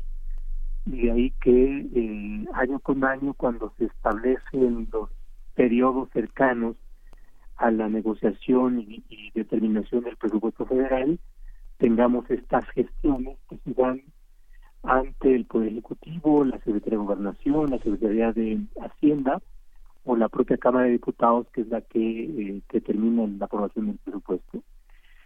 Y, y, y, bueno, es entendible que en la medida en que se considere que el Ejecutivo es el que tiene una enorme capacidad de decisión, se trate de hacer gestiones directas ante el presidente de la República y bueno, de ahí es que tenemos estos sucesos claro. ¿Cómo, ¿Cómo entender la evolución de, eh, de, esta autonomía o de las características que ha tenido el, el municipio? Hace un momento Miguel Ángel eh, hablaba pues de lo que se estableció primero en la Constitución del 17 y luego la reforma en la década de los 80. ¿Cómo entender esto? ¿Cómo entender, por ejemplo, también eh, las diferencias entre un municipio como San Pedro Garza García, ¿no? que tiene todos los recursos y es el lugar, digamos, pues tal vez más, más lujoso, el municipio más lujoso casi de toda América Latina, con frente a otros municipios que se puedan encontrar en gran precariedad en la costa de Guerrero, en la sierra eh, de Oaxaca. ¿Cómo, cómo, ¿Cómo entender esto? ¿Cuáles son las posibilidades que tiene el municipio eh, para, para tener su presupuesto? Hay una parte importante que tiene que ver con las capacidades recaudatorias de los municipios eh, y una diferencia, pues por supuesto depende del nivel de desarrollo. Mientras haya mayor desarrollo, eh, es probable que las fuentes de recursos municipales sean mayores, que van desde el impuesto predial, eh, que dependiendo del tipo de uso de suelo puede ser mayor, no es lo mismo el uso agrario o agrícola que el habitacional o que el industrial, entonces si hay eh, mayor uso industrial o comercial, entonces es posible que haya una mayor recaudación del el impuesto predial y por tanto que las capacidades recaudadoras del municipio sean mayores, o bien el nivel de tráfico económico, de, de, de operaciones, pues implica también la posibilidad de que los municipios puedan tener mayores ingresos derivados de trámites, de licencias de construcción, de usos de suelo, de licencias de funcionamiento y por tanto la capacidad eh, podría ser mayor. No sucede esto en municipios marginados en donde probablemente tengamos un suelo que es propiedad digital y bueno, pues los ejidos no causan el impuesto eh, predial y por tanto, si además de esto la capacidad y el desarrollo económico y la actividad mercantil no es mayor, pues entonces tendríamos este esta diferencia. La otra es que los municipios mexicanos no tienen, no han desarrollado como en otros países sus capacidades recaudatorias y esto está relacionado con varias cuestiones. Es probable que la organización de la información eh, inmobiliaria sea muy deficiente, que no estén dados de alta los los predios, los terrenos, no haya una identificación de quiénes son los propietarios, eventualmente puede haber una situación de irregularidad en la tenencia de la tierra, lo cual contribuye a agravar el problema. Es muy conocido esta eh, información de que México es un miembro de la OCDE, de la Organización para la Cooperación y el Desarrollo Económico, y que es el país que dentro del conjunto de miembros tiene la menor capacidad recaudatoria de todos. Y bueno, esto nos coloca en una situación, por supuesto, eh, complicada. Esto es eh, por una parte. Eh, luego también tiene que ver con el sistema de recaudación fiscal y el sistema fiscal. En México, históricamente, se han fortalecido las capacidades contributivas de la federación en donde se ha construido un federalismo asimétrico, disparejo, en donde los municipios y también los estados tienen, eh, por acuerdos eh, fiscales, sus eh, capacidades tributarias disminuidas. A través del sistema de coordinación fiscal, a través de los convenios, los estados ceden ciertas capacidades impositivas en favor de la federación a cambio de que la federación a través de una serie de mecanismos como subsidios, transferencias, participaciones, aportaciones, puedan eh, suministrarle recursos que en origen son federales a los estados y a los municipios. Esta es también otro, otra cuestión que hay que, que está presente y que sería como uno de los pendientes para que tengamos un federalismo mucho más equilibrado y mayores capacidades de los estados y bueno pues por supuesto en las en la gestión eh, en la idea de que si se hace una presión se pueden obtener mejores condiciones es que serán incidentes como como el que ustedes exponen al inicio de la nota ¿no? hay, hay actividades, por ejemplo, no sé, cosas que han pasado en los últimos años, por ejemplo, la, la, declaratoria de pueblos mágicos, por ejemplo.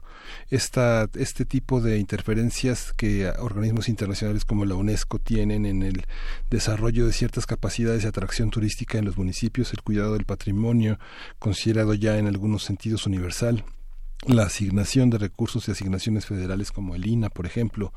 ¿Cómo, cómo afecta esto a la, a la, a la capacidad municipal? ¿Cómo, cómo es, es, la situación en términos de ingresos de Producto Interno Bruto por municipio? ¿Cómo ha sido tradicionalmente la relación con los alcaldes? ¿Cómo, cómo, cómo es esta historia? ¿Es una historia accidentada, invisible? ¿Quién, quién la conoce? Ha sido una relación con una serie de vicisitudes eh, que va desde cuestiones tales como el programa de pueblos mágicos, que con la actual administración ha tenido una, una merma o una afectación, y usualmente ese tipo de programas va ligado a ciertos fondos de apoyo para llevar a cabo una regeneración urbana, para funciones de mantenimiento de calles, de fachadas, de los sitios de atracción turística y bueno, en la medida en que se van deportando los recursos, pues entonces se ven en la necesidad de buscar fuentes alternativas o bien de eh, disminuir la inversión pública en estos aspectos. Ahora, ¿por qué digo vicisitudes? Porque mm, la relación más concreta eh, tiene también otros elementos que hay que, que hay que ver. Eh, uno de ellos es, por supuesto, el político. Y es probable que municipios que son eh, gobernados por un gobierno municipal y el gobierno estatal o el gobierno federal tengan formas de comunicación o canales de eh, gestión distintos a aquellos que eh, formen parte de gobiernos derivados de partidos de oposición. Entonces, eh, cuando eh, se da esto, pues por supuesto la relación puede ser mucho más accidentada o, que puede llegar hasta escenarios de confrontación. Creo que este es otro aspecto que también hay que, hay que ver y bueno, no es algo que sea solamente de esta administración, esto ha sucedido desde, desde siempre, en donde por supuesto siempre hay, puede haber tratos disparejos y también puede haber reclamos que alcanzan distintos grados de, confrontación o de incomodidad. Si hacemos un poco de memoria, bueno, cuando, a propósito de los problemas de seguridad, eh, eh, no se daba el mismo tratamiento a aquellos municipios en donde había un partido equivalente similar al del presidente que aquellos en donde no. Entonces, siempre hay la queja de que los cuerpos de seguridad tienen presencias distintas en municipios en donde hay o no un partido de oposición. Y me parece que esto, no por ser algo reiterado, tenga que ser del deseable. Eh, yo creo que hay que pensar en que em, la oposición y, la democracia lleva estos escenarios de manera natural, pero precisamente la civilidad y, y, los deberes que tienen los gobernantes, independientemente de cuál sea su partido, es tratar de manera igual a los eh, aquellos que con los cuales se tiene relación y no hacer tratos diferenciados, discriminatorios, que a final de cuentas sea la historia de siempre. Y, me parece que eso es, hay que cuidarlo, ¿no? Y también hay que cuidar la civilidad que hay entre en las relaciones de la política y en las relaciones entre los distintos ámbitos de gobierno. Y me parece que sucesos desafortunados como los de hace algunos días o los que eventualmente podrán repetirse nos tienen que llevar a la reflexión de que eso no es deseable, digamos, el, conflicto no se resuelve eh, con más conflicto porque eso nos lleva a escalar niveles de beligerancia y, me parece que hay que rescatar la, el trato igual, la civilidad, la, la buena política. Claro, ¿cuáles son esas vías de negociación con la que cuenta, las que cuentan los municipios en nuestro país para, pues para llegar a establecer un diálogo con, con el ejecutivo y, y, en estas, pues en este en este caso, en este ejemplo que vimos con los alcaldes del cual estamos hablando, digo más allá de la de la forma de protestar eh, que sí nos llama a una reflexión y también de la respuesta eh, del Ejecutivo. ¿Hay justificación eh, en las quejas de, los alcaldes? ¿Les afecta cómo quedó el reparto de los recursos con esta nueva administración de manera, mm, digamos, consistente? Yo creo que una de las cuestiones que hay que mm, trabajar es eliminar discrecionalidad. Es decir, si la decisión de recursos depende de un funcionario o un grupo político mm, que discrecionalmente decida darle más o menos a ciertos municipios, dependiendo de una serie de razones, yo creo que lleva a incrementar este tipo de problemas.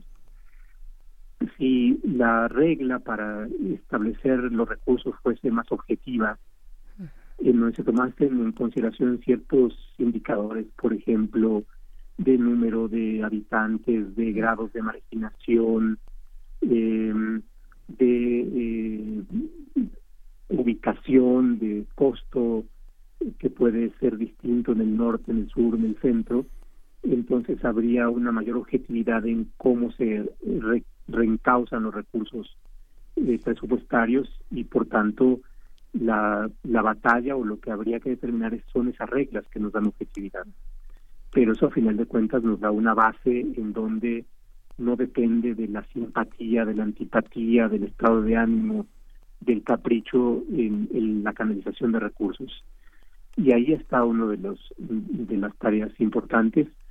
Eh, entonces la objetividad yo creo que tiene que ser una parte relevante de, de, cómo se van recomponiendo las relaciones entre municipios y federación. ¿Cómo funciona también eh, Miguel Ángel eh, señalaba la cuestión de los pueblos mágicos y hay una gran diversidad de características de los municipios y una de ellas eh, son los municipios de comunidades autónomas. ¿Cómo funciona ahí? ¿Cómo, cómo interviene la federación? ¿Hasta dónde sí? ¿Hasta dónde está la autonomía? cuáles son esos canales de diálogo que tienen pues finalmente estos dos niveles de gobierno en, caso de, de, de, estas comunidades autónomas? ¿no? Eh, bueno, en principio el municipio es autónomo eh, por situación constitucional, pero entiendo que se refiere a aquellos aquellas localidades, por ejemplo, en Chiapas que han llevado a cabo una declaración de autonomía y que están en la influencia de el Ejército Zapatista de Liberación Nacional. Entiendo que, que ahí estaría su pregunta. Sí, sí, por supuesto. En esas comunidades, sobre todo originarias, con usos y costumbres, si bien tenemos ya, eh, pues, se encuentra esta característica del municipio, esta característica constitucional de autonomía, pues, ¿qué pasa con aquellas que dicen, bueno, vamos a establecer nuestras propias formas, por ejemplo, de justicia, ¿no? O de recaudación de, impuestos. Eh, ¿Hasta dónde interviene la federación? ¿Qué, qué decir con esos municipios? Eh, en el reparto general de, de una federación donde, bueno, están saliendo temas temas como este, como los que vimos afuera del Palacio Nacional, ¿no? Sí, ahora en principio aquellas comunidades autónomas que tengan el carácter de comunidades indígenas eh, como tales tienen el derecho a la autonomía y aquellas comunidades autónomas que coincidan sobre con municipios, bueno, tienen el estatus eh, de municipio y en principio tendrían las mismas condiciones de acceder a, a los recursos federales o a los programas federales o estatales.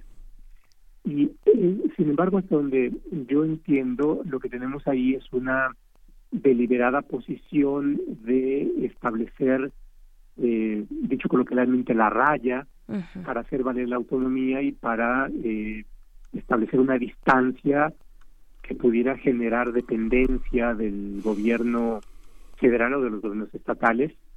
Y bueno, eh, ahí hay, una, hay un posicionamiento político de cuestionamiento al gobierno federal y por supuesto este cuestionamiento lleva también implícita un desafío de determinar si es que no si es que no se acogen o no hacen uso de los recursos que, de los que pudieran disponer de los recursos federales entonces de dónde eh, obtendrían financiamiento recursos para eh, desarrollar sus propias iniciativas en el contexto de una autonomía no solamente eh, existente, sino también de una autonomía acentuada de manera voluntaria. y, y, ahí yo creo que, por supuesto, enfrentan este, este problema. la información que tengo es que es posible que puedan obtener ciertos recursos derivados del apoyo internacional, de de, fundaciones internacionales que tienen programas específicos para apoyar a, comunidades indígenas en ciertos eh, en ciertas actividades muy concretas pero no deja de ser por supuesto un, un, problema que, que que pone a la escasez de los recursos también como una, un límite de las capacidades en las cuales se puede ejercer la autonomía, ¿no? Sí. Hay un tema... Sobre todo para llevar a cabo eh, proyectos de desarrollo y de mejoramiento en condiciones de vida que siempre pues por supuesto tienen costo y se requieren recursos. Sí, fíjese que yo veía, pues es un tema que personalmente me ha interesado, veía en 96 que el programa interdisciplinario de estudios de la mujer del Colegio de México se, se, se reunió en 96 y publicaron un libro que se llama mujeres que gobiernan municipios. Después, en 2002, hubo una declaración que se llamó la Declaración de Cocoyoc, que reunió a varias presidentas municipales y regidoras. En la eh, que, es, eh, que es un tema que parecen, parece obviarse dentro de la discusión legislativa local, el tema de la, de la, de la cuestión de género en la, en la parte de gobierno, es la, es la estructura de gobierno que menos mujeres tiene. Y en las pasadas elecciones, eh, eh, ya estábamos eh, este, desbordados con la cantidad de mujeres amenazadas en el panorama electoral que hubo en 2018. Muchas mujeres renunciaron a sus puestos a competir por ellos porque estaban amenazadas y creo que dos habían sido asesinadas en Guerrero.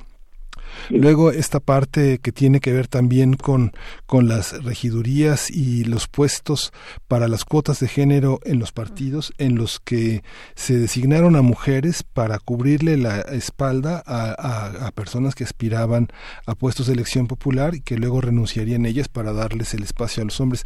¿Cómo está esta cuestión? Digamos, sabemos que si uno hiciera una radiografía de la violencia intrafamiliar en los municipios, la drogadicción, la desintegración de las familias y las políticas del DIF tanto presupuestales como de acción legislativa, veríamos un, un gran vacío. ¿Cómo ve, ve, usted, doctor, esta situación que tiene que ver con la mujer, pero tiene que ver con la familia y con las pocas capacidades que eh, de alternancia gubernamental no hay gestión para que las mujeres ocupen y las que han ocupado son verdaderamente líderes, líderes en sus comunidades, personas que han hecho mucho por sus comunidades y que son elegidas popularmente. ¿Qué, ¿Cómo estamos en ese territorio?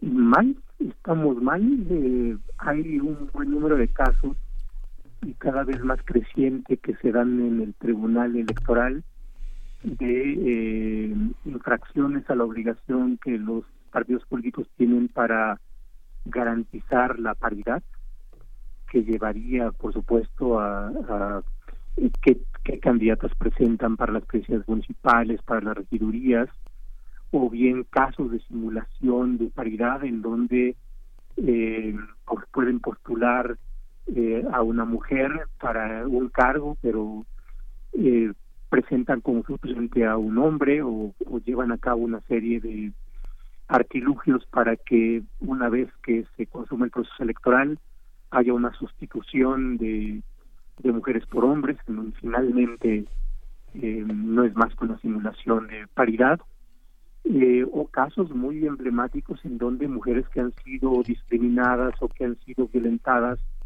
para evitar que ejerzan el cargo una vez que han sido elegidas pues eh, han, han reclamado esto ante el Tribunal Electoral y finalmente han tenido mm, resoluciones favorables. Este es un, es un nivel. El otro tiene que ver con las políticas públicas que en materia de género eh, pueden están en el ámbito de los municipios porque una buena una buena cantidad de, la problemática tiene que ver con esto simplemente a mejor manera de anécdota eh, cuando Ciudad Juárez estaba en la plenitud del desarrollo del modelo maquinador eh, estaba en una situación de pleno empleo. Eh, y por supuesto la gran cantidad de em, mano de obra empleada tenía que ver con mujeres. Pero alrededor de esto se fue generando otro, otra serie de circunstancias como eh, la eh, el acrecentamiento de hogares encabezados por madres solteras. Eh, entonces los hijos llegaban a la una de la tarde saliendo de la escuela, las madres llegaban de la maquila a las seis de la tarde y ante la ausencia de políticas municipales para llevar a cabo construcción de escuelas, lugares públicos, centros recreativos, buenos servicios públicos, pues se, fue generando un caldo de cultivo de marginación y eso después propició la generación de pandillas y, eh, y, bueno, la situación que, que todos conocemos de, de inseguridad en Ciudad Juárez. ¿no? Y eso se debe yo creo que a una falta de Estado y particularmente a la imposibilidad que los gobiernos municipales o incapacidad de los gobiernos municipales para transformar el crecimiento económico que se dio sin lugar a dudas en desarrollo social, ¿no? En bienestar, en mejores condiciones de vida. Y por supuesto es algo que nos ayuda a explicar eh, cómo se convierte en escenarios trágicos después. Y, y, y, por supuesto es eh, eh, son tipo tipo de problemas en donde la mujer está en el centro eh, y debería estar por supuesto en el centro de atención. Y, bueno como eso podemos encontrar una serie de, casos y de ejemplos no necesariamente exitosos que se dan en el ámbito municipal Por supuesto. Pues, doctor José Roldán Chopa, agradecemos mucho esta, pues, esta conversación esta mañana con Primer Movimiento y le deseamos muy buen día. Pues seguiremos, la, la mesa de negociación está ahí en la Secretaría de Gobernación con estos alcaldes que protestan. Habrá que ver también, bueno, si hay o no responsabilidad o cuáles son las responsabilidades de, del nivel estatal también. Por ahí, este, pues le agradecemos mucho. Pues muchísimas gracias a ustedes, que tengan muy buen día y muchas, muchas gracias, doctor. Gracias. Pues, vamos a escuchar música. Vamos a escuchar de Dance for Burgess Ein.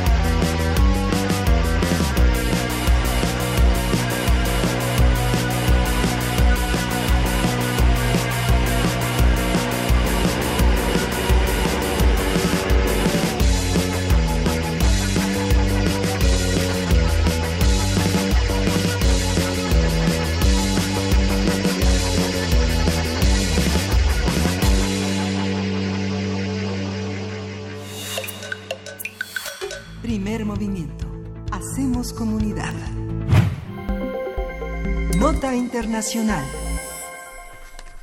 Tras el anuncio sobre la muerte de Abu Bakr al-Baghdadi durante una operación de fuerzas especiales de Estados Unidos en el noreste de Siria, el Pentágono informó que el cuerpo del líder del grupo eh, del Estado Islámico fue arrojado al mar, como se hizo con el de Osama Bin Laden en 2011 tras ser abatido en Pakistán.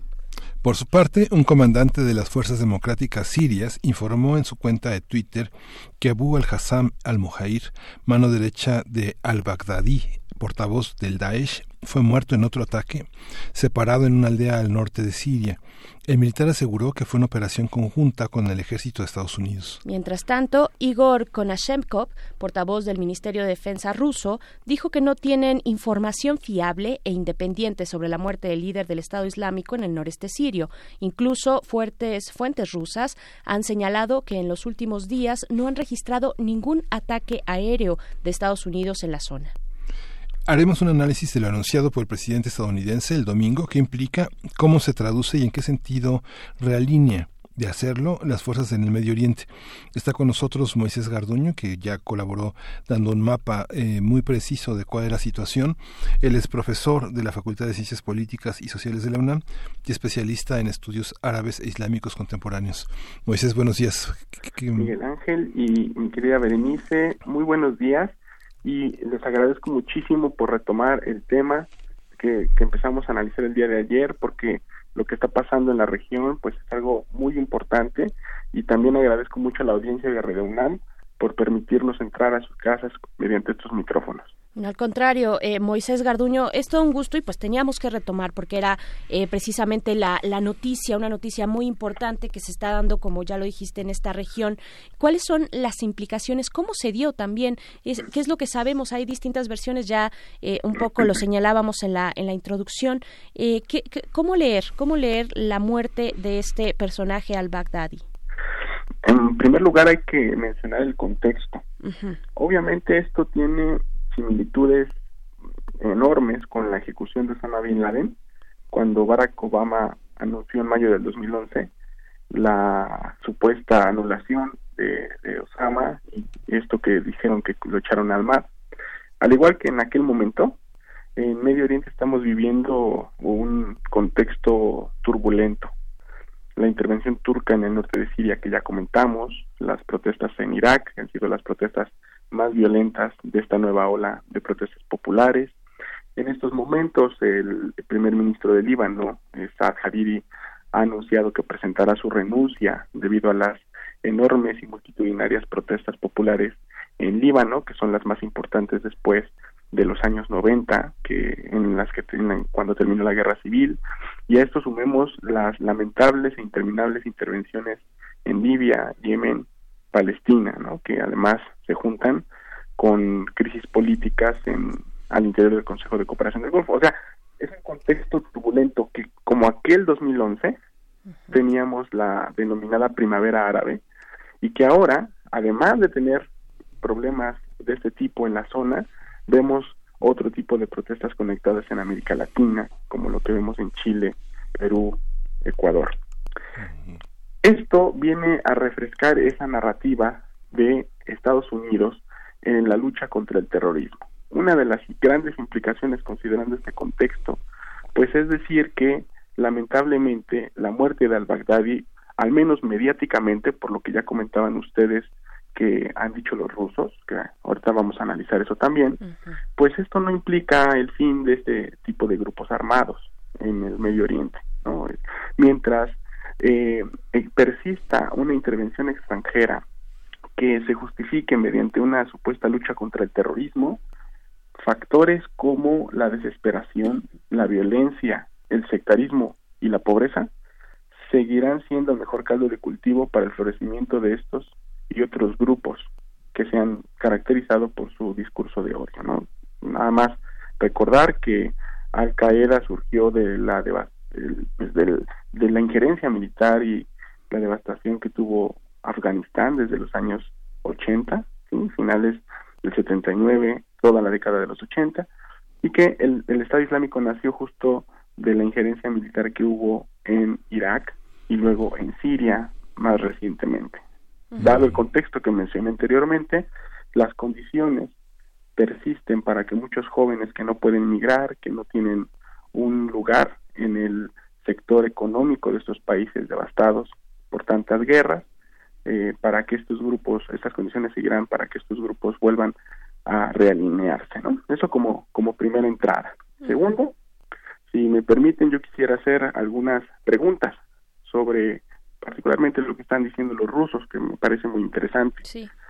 Eh, existen diversas versiones sobre la muerte de al-Baghdadi desde el año 2016 rusos, iraníes, incluso el Observatorio Sirio de Derechos Humanos habían confirmado al menos en tres ocasiones la muerte o la supuesta muerte de Abu Bakr al-Baghdadi.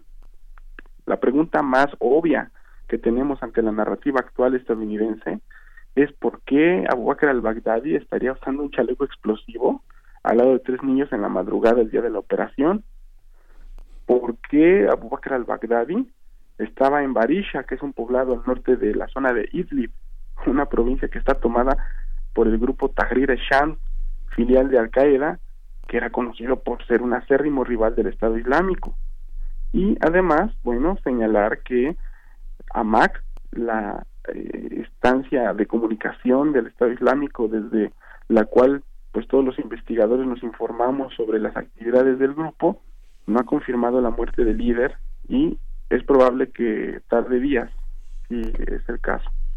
Entonces, hay una serie de eh, misterios, al igual que ocurrió con eh, Osama Bin Laden, que en ninguno de los dos casos nunca nos mostraron el cuerpo, ¿no? Entonces, esto yo pienso que hay que analizarlo como una anulación mediática, al menos. Porque a nivel global, si la figura de Abu Bakr al-Baghdadi como amenaza a la seguridad internacional se, se cae precisamente por el anuncio de Trump que intenta decirnos que su Abu Bakr al-Baghdadi es mucho más grande que el Osama Bin Laden de Barack Obama eh, hace casi eh, nueve años. Claro, ¿qué puede significar esto?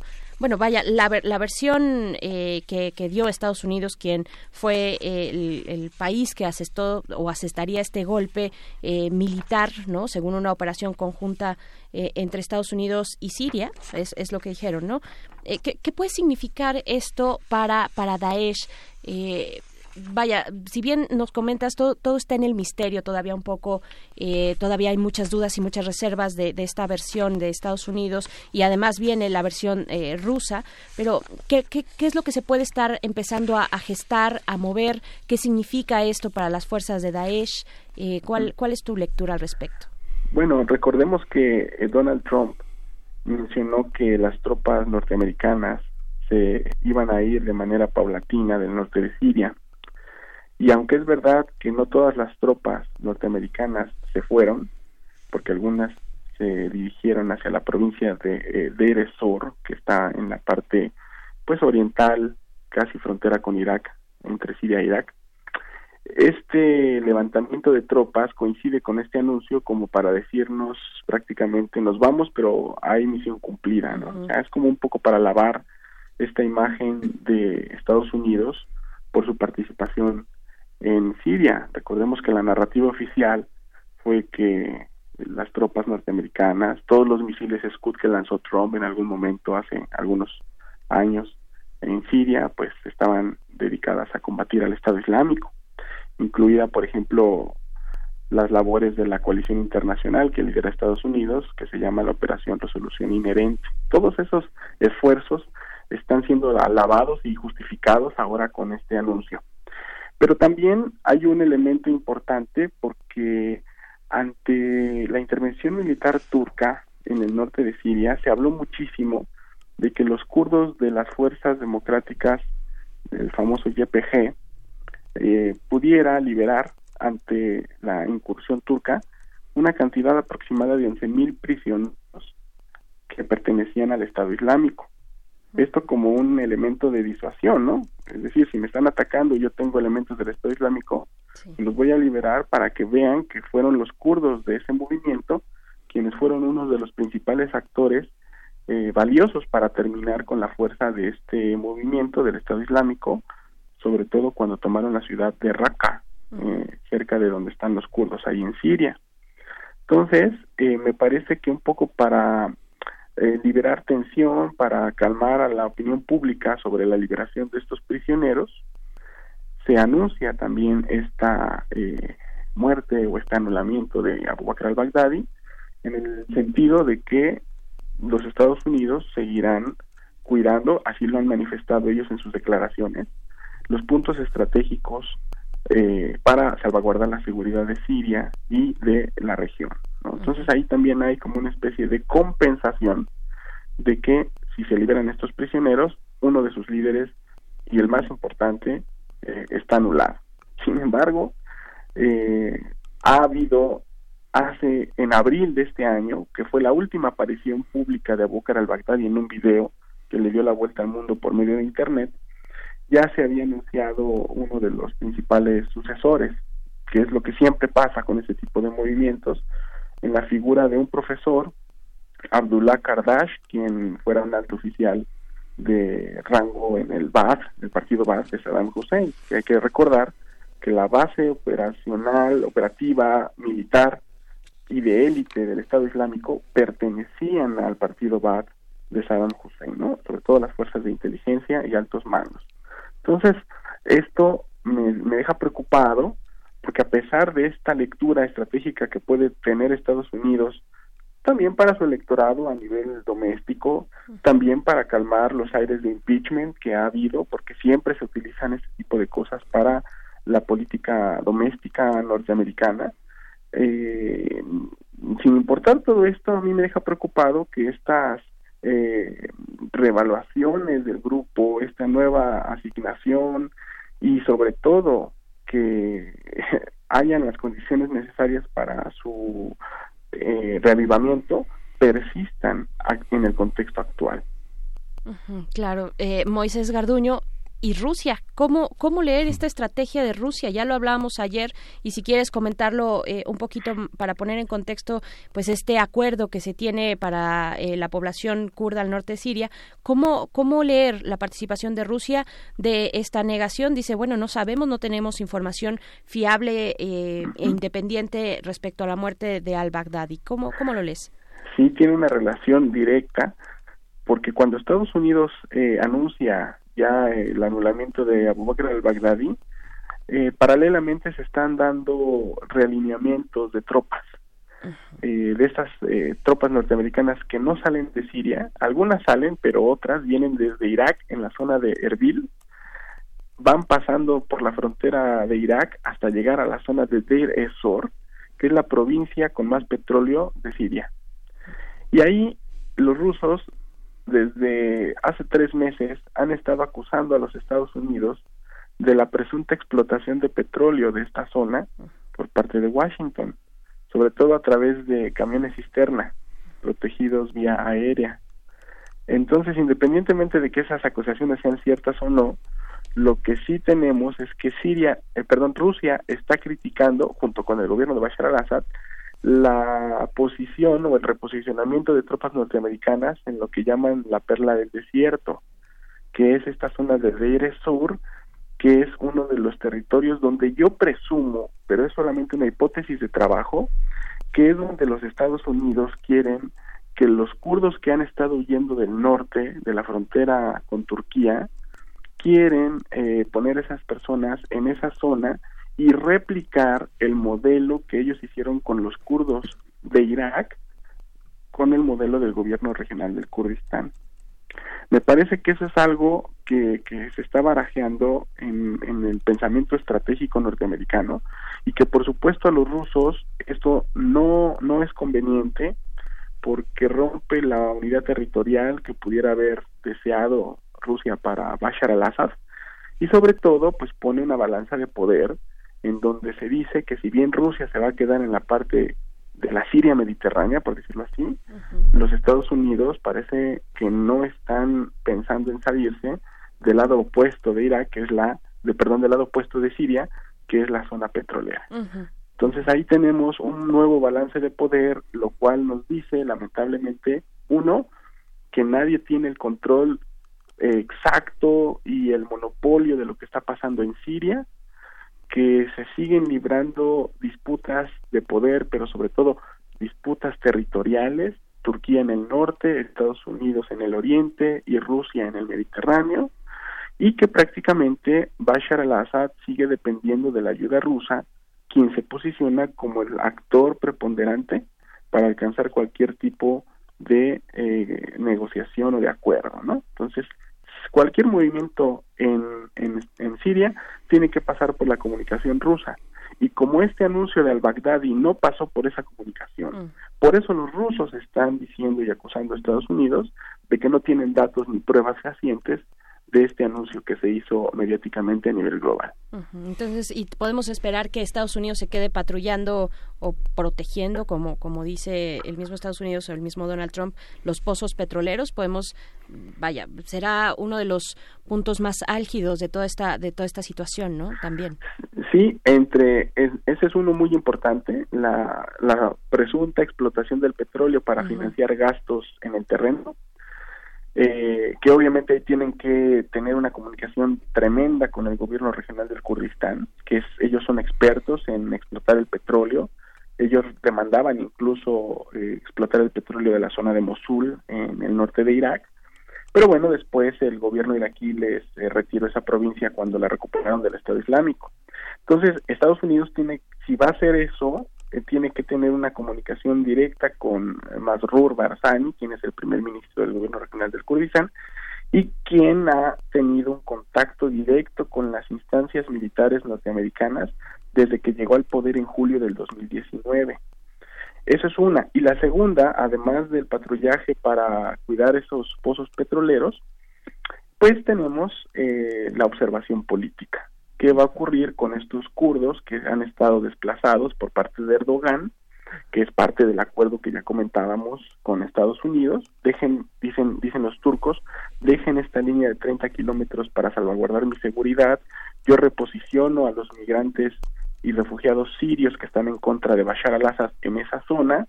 Equilibramos la demografía en contra de Bashar al-Assad, una especie de ingeniería social, y a su vez dejamos que los kurdos ¿sí? se vayan más al sur, presuntamente, y yo es lo que estoy analizando en estos momentos, hacia esa zona petrolera que había estado ocupada por el Estado Islámico y que ahora está en manos en el control de los Estados Unidos. Aliados, al menos, al menos hablar, a pesar del abandono que tuvieron los kurdos por parte de Estados Unidos cuando se retiraron, creo que esta es una especie de compensación para esos líderes eh, kurdos del gobierno del, del gobierno de Rojava, del YPG. Y al final, este, toda esta conclusión, Moisés, eh, ¿cómo derivará en la elección de Donald Trump?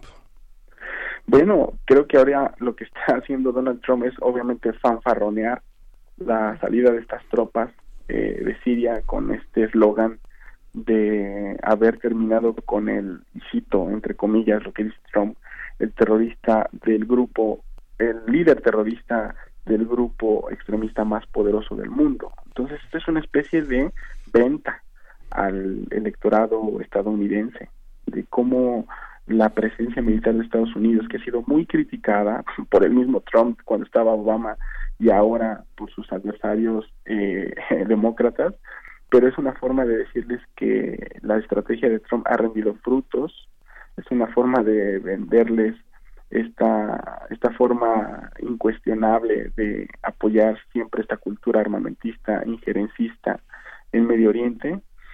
Se le criticó mucho a Trump porque parece ser que Trump menciona esto a nivel público sin darle a los demócratas información suficiente. Obviamente Trump lo vendió muy bien diciendo que no lo hizo para que no se filtraran más cables, ¿no? O sea, es como una especie ahí de de juego político y de juego discursivo que el, presidente estadounidense está, está jugando a su favor. Y obviamente, pues esto va a representar eh, un, eh, se espera que represente un auge en su popularidad, el cual pues ha estado un poco opacado por este escándalo que derivó en el proceso de impeachment, ¿no? Que los demócratas iniciaron y que Pelosi ha estado como un actor preponderante en ese en ese proceso porque si no lo hacía también los demócratas iban a quedar sumamente lastimados.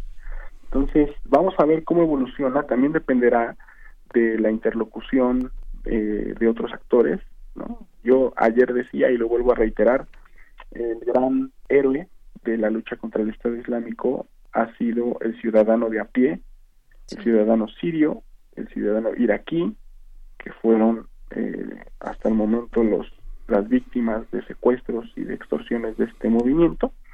Y también decir que la guerra en Siria pues es todo menos una misión cumplida.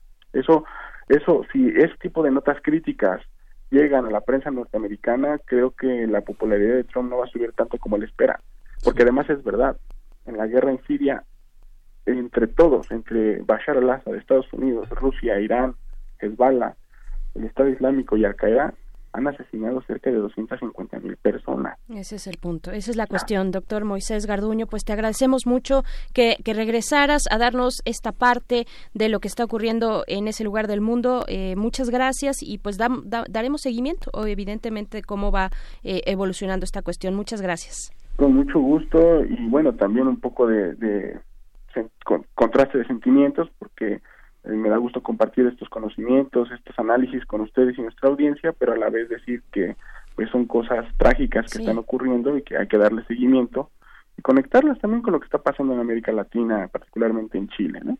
Así es, sí, sí, sin duda. Gracias, doctor Moisés Garduño. Un abrazo. Hasta pronto. Un abrazo fuerte a los dos y a nuestra audiencia. Gracias. Gracias, Moisés. Gracias. Pues vamos a ir con música. Vamos a escuchar de Boban Markovic, Orquestar Mrak. čebelo Sve što ne bi smeo Uradit ću ja. Mrak, mrak, pomračina Kere smanje, mesečina Opa, cupa, šukarlače Zasije što jače.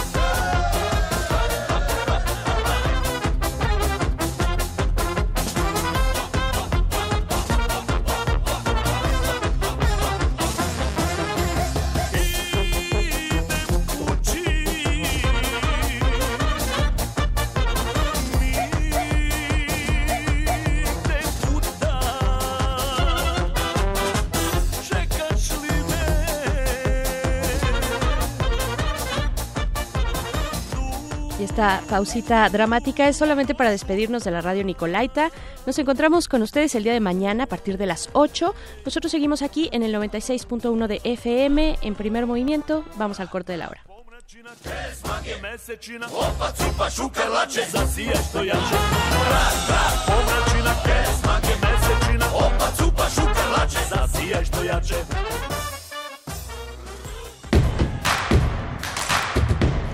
Síguenos en redes sociales. Encuéntranos en Facebook como Primer Movimiento y en Twitter como arroba PMovimiento.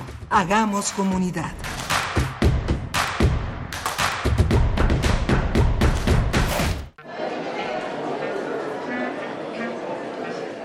Historia de la literatura.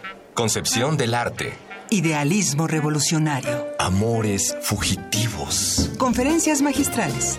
Creadores escénicos. Descontentos sociales. Clases inolvidables. En más de 100 años. ¿Cuántos recuerdos no han circulado por los pasillos de la Facultad de Filosofía y Letras? Eureka. Un programa con Filo, Sofía y Letras. Escúchalo todos los lunes a las 16 horas por el 96.1 de FM. Radio UNAM. Experiencia sonora. Sí, ¿quién habla? Paco. ¿Qué canción quieres? La verdad, no quiero una canción. Sé que mi papá escucha tu programa y ahora quiero que me escuche. Tengo algo importante que decirle. ¿Cómo se llama tu papá? Toño. Toño, ya es hora de poner atención. 5.6 millones de niñas, niños y jóvenes participaron en la consulta infantil y juvenil del INE. Visita INE.mx y descubre que están diciendo cosas que los adultos no están acostumbrados a escuchar. Es tiempo de poner atención, es tiempo de hacer algo. Contamos todas, contamos todos. INE. ¿Te ofrecieron un trago o un cigarro? ¿O un churro? Natacha. Y te dijeron que no pasa nada. ¿Seguro que no pasa nada? Antes de entrarle, deberías saber lo que las sustancias adictivas pueden causar en tu cuerpo. ¿O te gusta andar por ahí con los ojos cerrados? Mejor llama a la línea de la vida de Conadic 800-911-2000 cualquier día a cualquier hora. Aquí te escuchamos. Juntos por la paz. Estrategia Nacional para la Prevención de las Adicciones. Gobierno de México. ¿Qué puede representar el color blanco? ¿Es la ausencia de color o la síntesis de todos los colores? ¿O será el vacío lleno de todo significado? Grupo Escarlata, Danza Contemporánea y Aérea presenta Blanco Profundo, una coreografía que nos habla sobre los múltiples modos de entender la blancura, la pureza, la luz, el espíritu, el cuerpo. Todos los martes de octubre a las 8 de la noche en la sala Julián Carrillo, Adolfo Prieto 133, Colonia del Valle. Entrada libre. 96.1 de FM, 860 de AM. Radio UNAM. Experiencia sonora.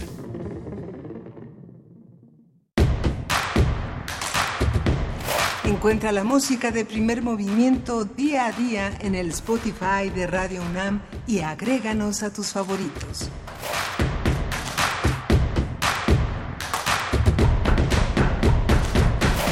Ya estamos de vuelta. Iniciamos la tercera hora de primer movimiento en esta cabina de radio UNAM en el 96.1 de FM. Transmitimos totalmente en vivo aquí desde Adolfo Prieto 133 en la colonia del Valle, en la Ciudad de México. Son las 9 de la mañana con cuatro minutos aquí, hora del centro. Y continuamos. Miguel Ángel Quemain, ¿cómo estás? Hola, Berenice Camacho. Buenos días, buenos días a todos. Fíjense que hoy, eh, en, en un rato más, a mediodía, inicia un encuentro, un octavo encuentro docente en comunicación y periodismo. Se llama Enseñar comunicación y periodismo en tiempos de violencia. Es interesante.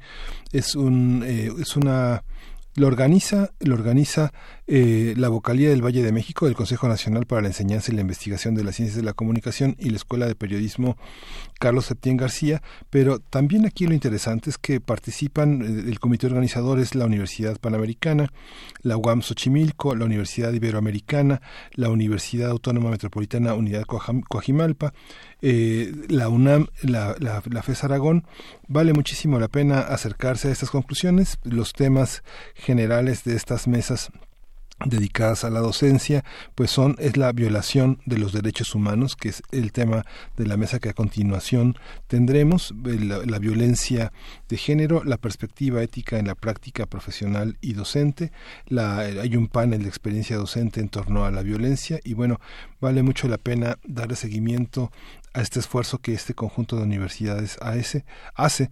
Hay un tema que se llama entornos educativos violentos que forma parte pues de la propia autocrítica que las universidades y las instituciones se tienen que hacer, la violencia de género que también forma parte de las prácticas docentes, universitarias, periodísticas y y en el territorio de las coberturas muy, muy, muy forzadas que hace la prensa todos los días. Así es, bueno, pues sí, interesante esta, eh, esta invitación y también el circuito de universidades, de instituciones que participan esta unión de esfuerzos eh, orientados hacia la información, hacia los profesionales de la información, periodistas, comunicadores, en fin, está, está bastante bueno. Y también hace unos momentos, en la hora pasada, estuvimos platicando acerca de esta cuestión, pues en Siria, en Turquía y, cómo se involucran Rusia y Estados Unidos eh, eh, en el centro, por supuesto, la población kurda y los ciudadanos de a pie, pero o los ciudadanos en general, ¿no? Este, sin este adjetivo de de a pie que, que es muy chocante, pero eh, y, se nos pasaba de decir, este, en esto que le preguntabas a Moisés Garduño, Miguel Ángel, eh, sobre pues cómo afecta esta cuestión, eh, beneficia o no la campaña electoral de Donald Trump, pues hay que decir que el día de mañana, el, no, el día de el jueves, el próximo jueves será votada ya la siguiente eh, fase del proceso de juicio político de impeachment contra eh, el presidente de los Estados Unidos Donald Trump. Eh, esto, esta etapa, digamos, esta etapa se da en la Cámara Baja. En la Cámara Baja del Congreso se votará pues esta siguiente fase. Hay que ver hay que ver pues cómo cómo se da cómo se lleva a cabo cómo continúa todo este hilo y esta trama pues que desde los demócratas han, apuntado hacia hacia Donald Trump con estos pues grandes escándalos de comunicaciones reveladas con el eh, presente el presidente de Ucrania Zelensky y otras comunicaciones, no solamente con él. Pero, en fin, eh, vamos, vamos ahora sí, vamos a tener una mesa muy interesante acerca de los derechos humanos en México y cómo se ven desde afuera. Vamos a estar conversando en unos momentos más con Marta, eh, perdón, con Blanca Martínez, quien es directora del Centro de Derechos Humanos Fray Juan de Larios, también con Maciej Sietara, quien es embajador, embajador actualmente de Polonia aquí en nuestro país, y con Pablo Romo, miembro del Consejo Directivo de Serapaz y profesor de la Facultad de Ciencias Políticas de la UNAM, también colaborador habitual de Primer Movimiento, así es que va a estar buena esta mesa, Miguel Ángel. Y bueno, vale la pena que consulte, si usted no conoce, eh, que consulte en el podcast la, la, participación del doctor José Roldán Chopa sobre los municipios, eh, sobre esta categoría jurídica tan importante para el desarrollo de la democracia en nuestro país. Y asómese a Colón, es un municipio de Querétaro. Ahí hay un rancho verdaderamente lindo. Se puede ver en los mapas de Google. Se llama Villas del Estanco. Es un rancho de 220 hectáreas donde pues bueno hay muchos animalitos es una es, una es un paraíso no es un paraíso que no pagó 984 millones de pesos de renta pero se hizo una ceremonia para pagar 12 es eh, Diego Fernández Ceballos que desafiaba a López Obrador a que viniera por él y que ahora bueno pues ya fue el presidente municipal que en septiembre había denunciado que iban a embargar el rancho porque era el equivalente al precio de que adeudaba pero bueno pagó nada más 12 millones el 1% de lo que adeudaba y quedaron 970 millones eh, condonados para este destacado panista.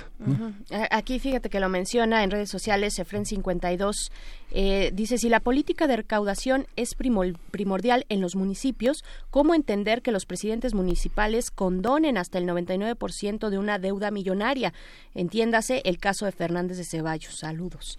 Pues ahí está, por supuesto, pues sí, es un tema la cuestión de la condonación de los impuestos, pero vámonos, vámonos con lo siguiente que es la poesía necesaria. Primer movimiento. Hacemos comunidad. Es hora de poesía necesaria. Bien, pues ya con los pues con el ambiente de Día de Muertos encima, ya estamos a pocos días de que se festeje eh, esta fiesta, de que conmemoremos esta fiesta, de que salgamos a las calles disfrazados y demás. Bueno, pues vamos a escuchar, vamos a hacerle un poco de honor eh, en la poesía de este día con un poema clásico de Rimbaud. Eh, ya saben, catalogado, muy entre comillas eso de catalogado dentro de los ensayos reunidos en los poetas malditos de Paul Verlaine con quien con, este poeta Berlenque con quien tuvo una relación de amistad pues muy muy importante que marcó la vida de ambos. Pues bueno de Rimbaud vamos a escuchar el poema El baile de los ahorcados.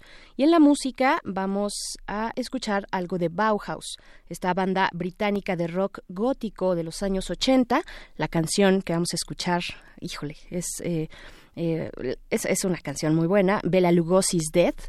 Eh, Bela Lugosi, este actor icónico de origen austrohúngaro que interpretó, bueno, qué mirada, qué mirada la de Bela Lugosi, pero interpretó entre otros a Drácula y precisamente este 20 de octubre se conmemoraba el nacimiento, el nacimiento de Bela Lugosi, por ahí lo vi en redes sociales, sí, ¿verdad? La producción este, dice que sí, pues así es entonces. Eh, interpretó Drácula para el cine en 1931 y pues bueno, icónico actor eh, Bela Lugosi. Vamos ahora sí con el baile de los ahorcados de Arthur Rimbaud. En la horca negra bailan amable manco, bailan los paladines, los descarnados danzarines del diablo, danzan que danzan sin fin, los esqueletos de Saladín, Monseñor Belcebú tira de la, corbata de sus títeres negros que al cielo gesticulan y al darles en la frente un buen zapatillazo les obliga a bailar ritmos de, de villancico. Sorprendidos, los títeres juntan sus brazos gráciles como un órgano negro, los pechos orandados de que antaño damiselas gentiles abrazaban, se rozan y se entrechocan en espantoso amor. Hurra, alegres danzantes que perdisteis la panza, trazad vuestras cabriolas, pues el tablao es amplio, que no sepan por Dios si es danza o es batalla. Furioso Belcebú rasga sus violines, rudos talones, nunca su sandalia se gasta. Todos se han despojado de su sayo de piel, lo que queda no asusta y se ve sin escándalo. En sus cráneos la nieve ha puesto un blanco gorro. El cuervo, el cuervo es la cimera de estas cabezas rotas. Cuelga un jirón de carne de su flaca barbilla. Parecen, cuando giran en sombrías refriegas, rígidos paladines con bardas de, de cartón. Hurra que el cierzo azusa en el vals de los huesos, y la horca negra muge cual órgano de hierro y responden los lobos desde bosques morados, rojo en el horizonte, el cielo es un infierno. Zarandéame a estos fúnebres capitanes que desgranan ladinos con largos dedos rotos, un rosario de amor por sus pálidas vértebras, difuntos que no estamos aquí en un monasterio y de pronto en el centro de esta danza macabra brinca hacia el cielo rojo, loco, un gran esqueleto, llevado por el ímpetu cual corcel se encabrita y al sentir en un cuello la cuerda tiesa aún crispa sus cortos dedos contra un fémur que cruje con gritos que recuerdan atroces carcajadas y como un saltimbanqui que agita en su caseta vuelve a iniciar su baile al son de la osamenta. En la horca negra bailan Amable Manco, Bailan los paladines, los descarnados danzarines del diablo, danzan que danzan sin fin los esqueletos de Saladín.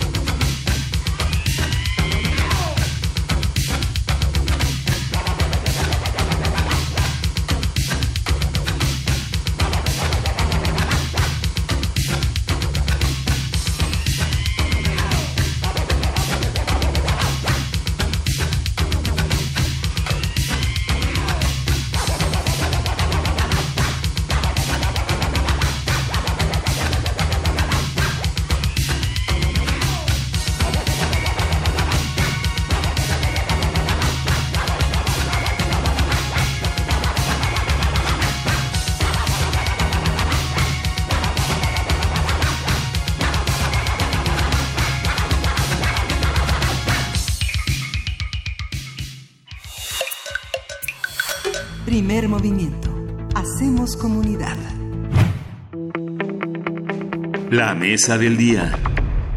De acuerdo con la ONU, México es uno de los 30 países en los que se violan con más frecuencia los derechos humanos torturas, violaciones, homicidios, desapariciones forzadas, asesinato y amenazas contra activistas, periodistas y defensores de derechos humanos son algunas de las principales violaciones que se cometen en el país. La Comisión Nacional de Derechos Humanos es el principal organismo encargado de defender las garantías en México, fundada en 1990 y dos años después, gracias a una reforma constitucional, se convirtió en un organismo descentralizado con personalidad jurídica y patrimonio propios. En 1999, otra reforma constitucional Constitucional otorgó a la Comisión Nacional de Derechos Humanos, la CNDH, el carácter de institución con plena autonomía de gestión y presupuestaria.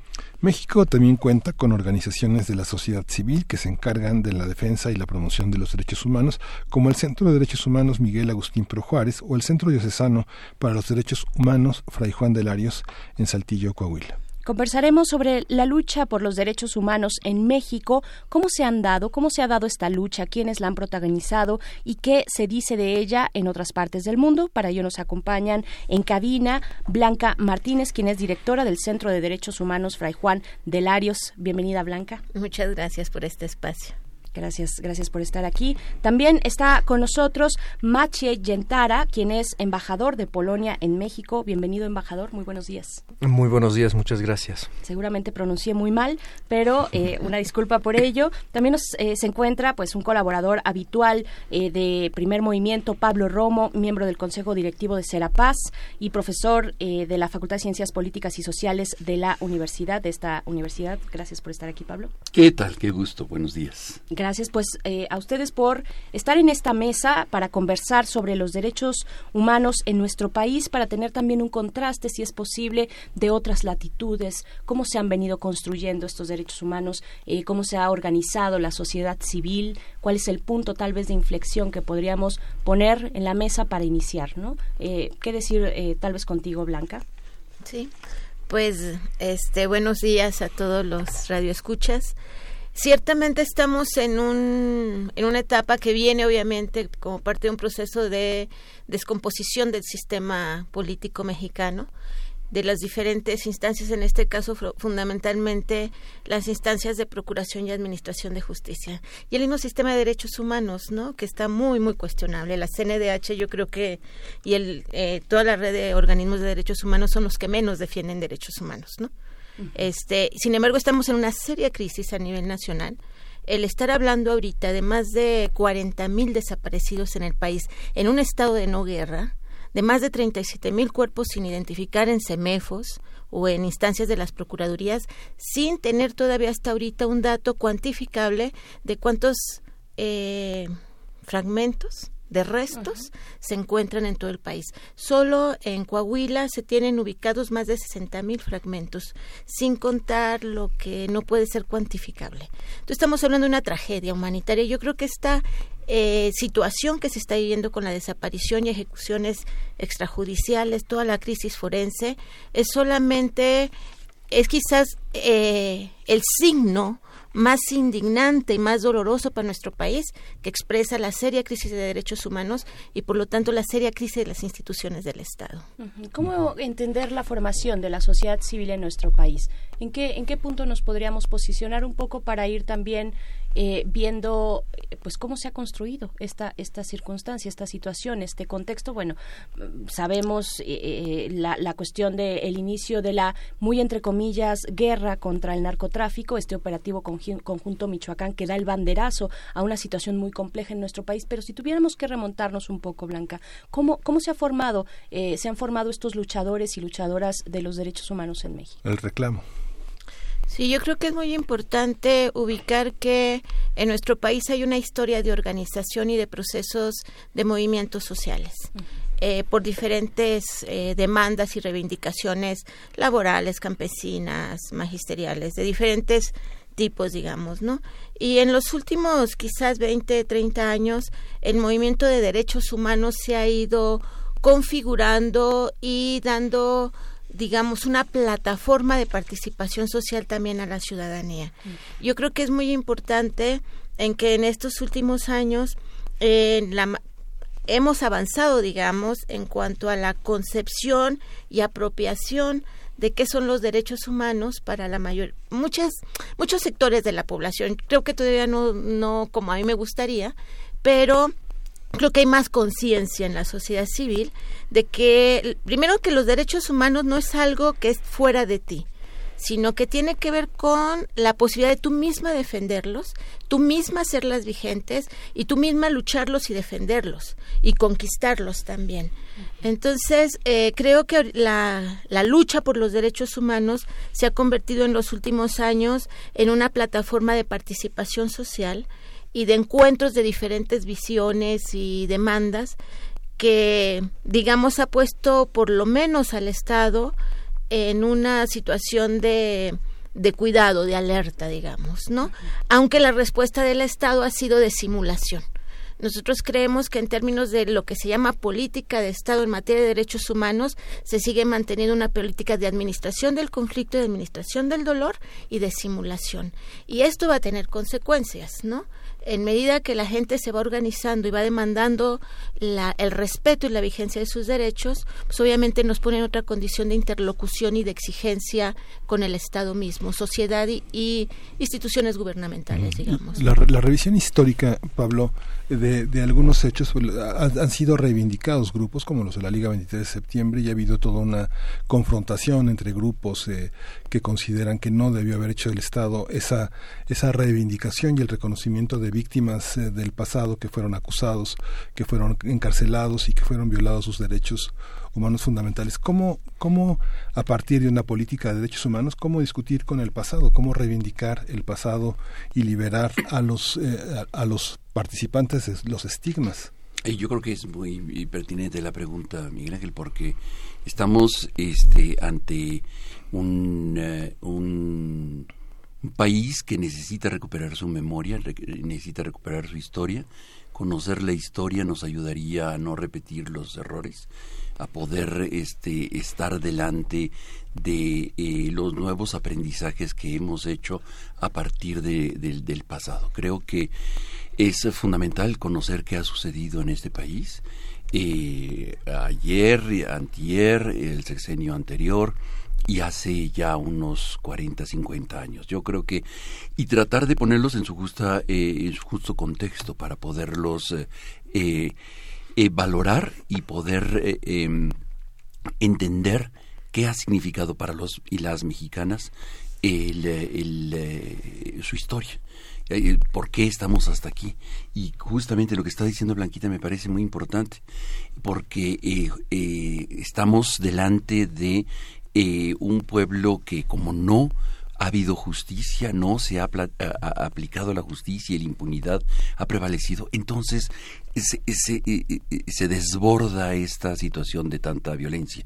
Cuando un país aprende, como el caso de Polonia, aprende y conoce su historia y empieza a transitar hacia una hacia el reconocimiento de su propia historia, no negarla, con sus errores, sus, sus oscuridades y sus momentos de gran luz, este puede transitar mucho más eh, armoniosamente. Cuando negamos cuando tenemos en el en el closet eh, los esqueletos de nuestras eh, de nuestros pasados y no los reconocemos como parte eh, eh, apesta la casa, ¿no? Apesta el país.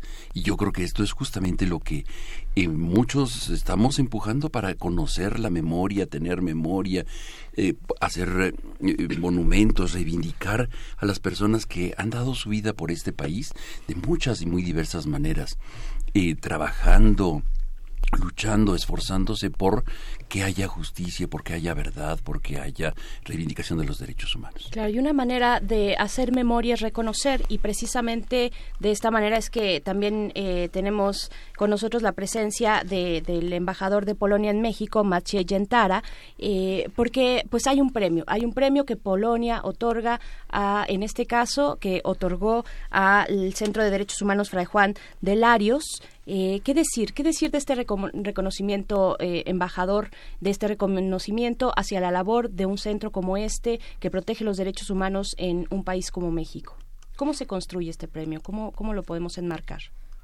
El premio Sergio Vieira Gimelo se establece en el año 2004, después de la muerte de de Viera Jumelo, que, que, fue el eh, alto comisario, alto representante mm, de las Naciones Unidas por los Derechos Humanos y murió en un atentado terrorista en Bagdad en 2003.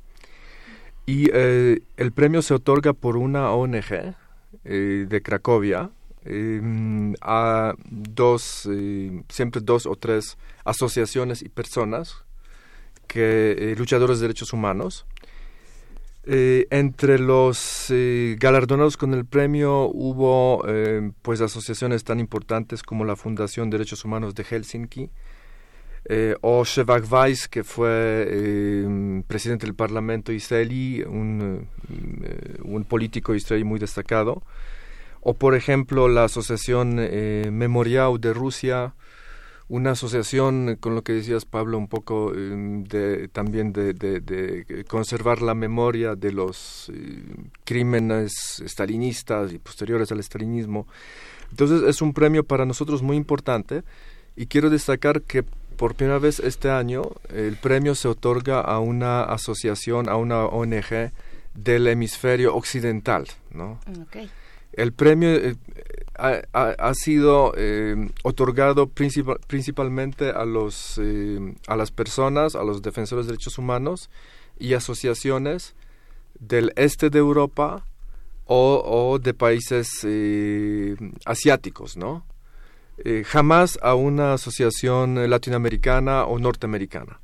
Entonces, em, pues a mí, a mí me da muchísimo gusto porque de hecho nosotros propusimos el centro eh, Fray, eh, Juan de Larios y eh, el jurado donde participa también la Secretaría de Relaciones Exteriores pero no solamente porque hay varias, varios actores como las embajadas de Suecia y de Brasil como también el alto comisionado para los refugiados y el defensor del pueblo este jurado tan tan balanceado tan tan ecuánime otorga el premio al, al centro pues en reconocimiento a su a su lucha eh, eh, a favor de los eh, de los desprotegidos y, la valentía ¿no? nosotros de hecho tuvimos una colaboración con con el centro hace un año por el caso de una chica polaca que que tuvo percances que bueno de, hecho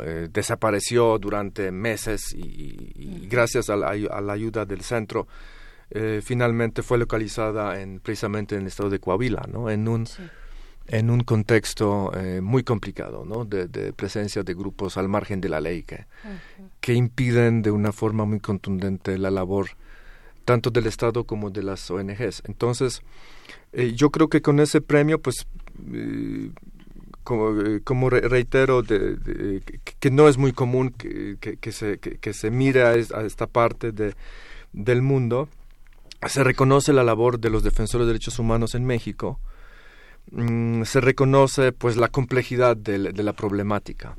¿Cómo, ¿Cómo logran mirarlo? ¿Cómo un jurado como este logra mirarlo cuando vemos que la prensa internacional dedica cinco líneas a este, un conflicto en México, tres líneas a un conflicto en Venezuela? ¿Cómo, ¿Cómo se enteran? ¿Cómo se enteran un jurado como este de lo que pasa en un contexto donde hay tan poca información en la prensa internacional, donde hay poco, tan poco interés? Yo creo que, bueno, el, jurado tiene una mirada diferente, ¿no? Porque finalmente es, eh, son eh, instituciones eh, pues de mucho más criterio y pues México en, en general es, es muy popular en Polonia, ¿no? Por, por la cultura, la cuestión, inclusive hace, hace dos años tuvimos una gran exposición de, Frida, ¿no?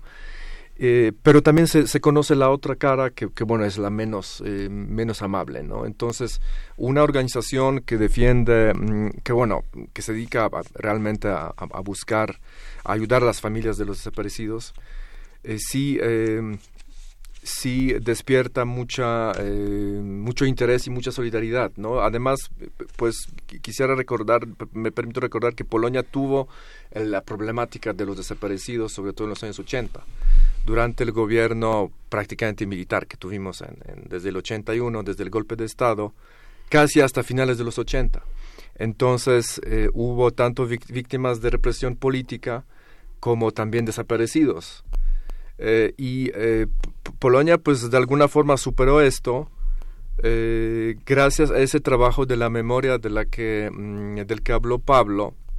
Inclusive hay una institución gubernamental que se llama Instituto de Memoria Nacional y que sí participa en este jurado, que se dedica a, a todo tipo de, em, de, de, de, trabajos en torno a los crímenes nazis y de la dictadura comunista, no llamémoslo por su nombre, que, que erigió desde el 44 más o menos hasta el 89 y eh, tiene inclusive su, eh, su parte de la fiscalía. O sea, no solamente hace publicaciones, exhumaciones, sino también persigue, sigue persiguiendo los, los delitos, los crímenes de, lesa humanidad eh, cometidos eh, antes del 89, ¿no? Claro. Entonces, eh, algunos nos achacan que tenemos una obsesión por la, por la memoria y por la historia, y sí somos muy así, muy para siempre nos remontamos al 39 si pudimos ganar la Alemania nazi o no. Por supuesto. Probablemente no. Sin embargo, e, eso de alguna forma nos, nos blinda mm, ante eh, posibles futuras violaciones de, derechos humanos y sobre todo violaciones por parte de, agentes estatales, porque las desapariciones, en los años 80 fueron eh, perpetradas exclusivamente por los agentes de la policía secreta, la policía política, ¿no? Así que, eh, así que yo creo que esa problemática es, eh, es muy importante, que tenemos una sensibilidad eh, por, por, estas, por esos temas. De hecho, la, la persona que, que junto a, Blanca recibió el, el, premio, porque son, fueron en, en, total tres premios, es una defensora de derechos humanos de Crimea, una, una chica tártara que se llama Tamila Tasheva, ¿no? Y, bueno, la problemática de Ucrania sí es, como, la, sentimos como más cercana que quizás que México, pero em, pero se, quiso apoyar eh, precisamente una organización de, de, México, ¿no? Y bueno, mis agradecimientos también a Blanca por por su apoyo el año pasado, sin sin el cual no hubiéramos encontrado a, la, a nuestra ciudadana, ¿no? Eso es muy valioso. Se salvó una vida probablemente, ¿no? En eso. Seguramente. Blanca, ¿cómo fue para ustedes, para ustedes eh, este proceso? ¿Cómo, ¿Qué significa ahora también eh, ser reconocidos, reconocidas ustedes en el centro con este premio? Hablábamos hace un momento de, este, sí, es, es complicada la situación en México, es muy compleja, pero de pronto también hay que dar espacio a, al, al reconocimiento, ¿no? Es difícil, hay mucho por hacer, pero hay que dar espacio al reconocimiento, a lo que se hace de manera cotidiana, a, a esta cuestión que decía también el embajador Yentara sobre la no repetición, ¿no? Visibilizar, echar el reflector hacia el trabajo de las y los defensores de derechos humanos para tal vez tratar de proteger un poco su trabajo incluso, ¿no? Sí, bueno, ciertamente para nosotros es un honor y un compromiso. Eh, y bueno, el que seamos reconocidas también por lo que significó el trabajo y la vida de Vieira de Melo, eh, te pone también como en un carril de historia que te exige mayor congruencia. Eh, entonces, eh, el reconocimiento no es por el trabajo particular de un centro. Creo que tenemos un aporte muy importante desde el Centro Fray Juan de Larios, pero yo creo que uno de los aportes fundamentales como Centro Diocesano para los Derechos Humanos Fray Juan de Larios es generar espacios de convocación y de participación y organización. Entonces, eh, la acción que hemos realizado ha sido en conjunto con fundamentalmente familiares de desaparecidos. Entonces, este reconocimiento es un reconocimiento a la acción conjunta y a la lucha de cientos de mujeres, fundamentalmente también hombres, que en nuestro país se han levantado para eh, exigir basta a la impunidad y que cesen ya las desapariciones, ¿no? Y que tiene que ver con la construcción también de memoria y de, demanda de acceso a la justicia y de lucha contra la impunidad.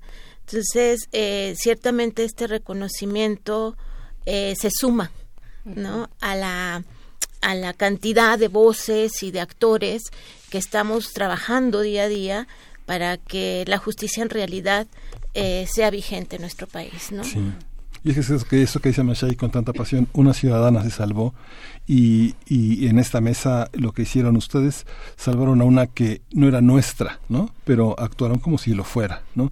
Yo creo que es un componente fundamental, ¿no, Pablo? Esta parte en la que todas las hijas son nuestras, todos los hermanos son nuestros. Eh, hay una comunidad internacional de pertenencia de la, de la gente afectada. Si no entendemos eso, yo creo que no se entiende todo el proceso. Si no, si no se compromete uno, aunque no forme parte de una organización de defensa de derechos humanos como ciudadano, este, fracasa todo este intento, ¿no? En un país receptor, por ejemplo, solo por poner ejemplo de personas migrantes, ¿no? Sí. Hablando de la pertenencia o no pertenencia, eh, Pablo. Hemos perdido muchísimos, ¿no? San Fernando nada más, hay que recordarlo.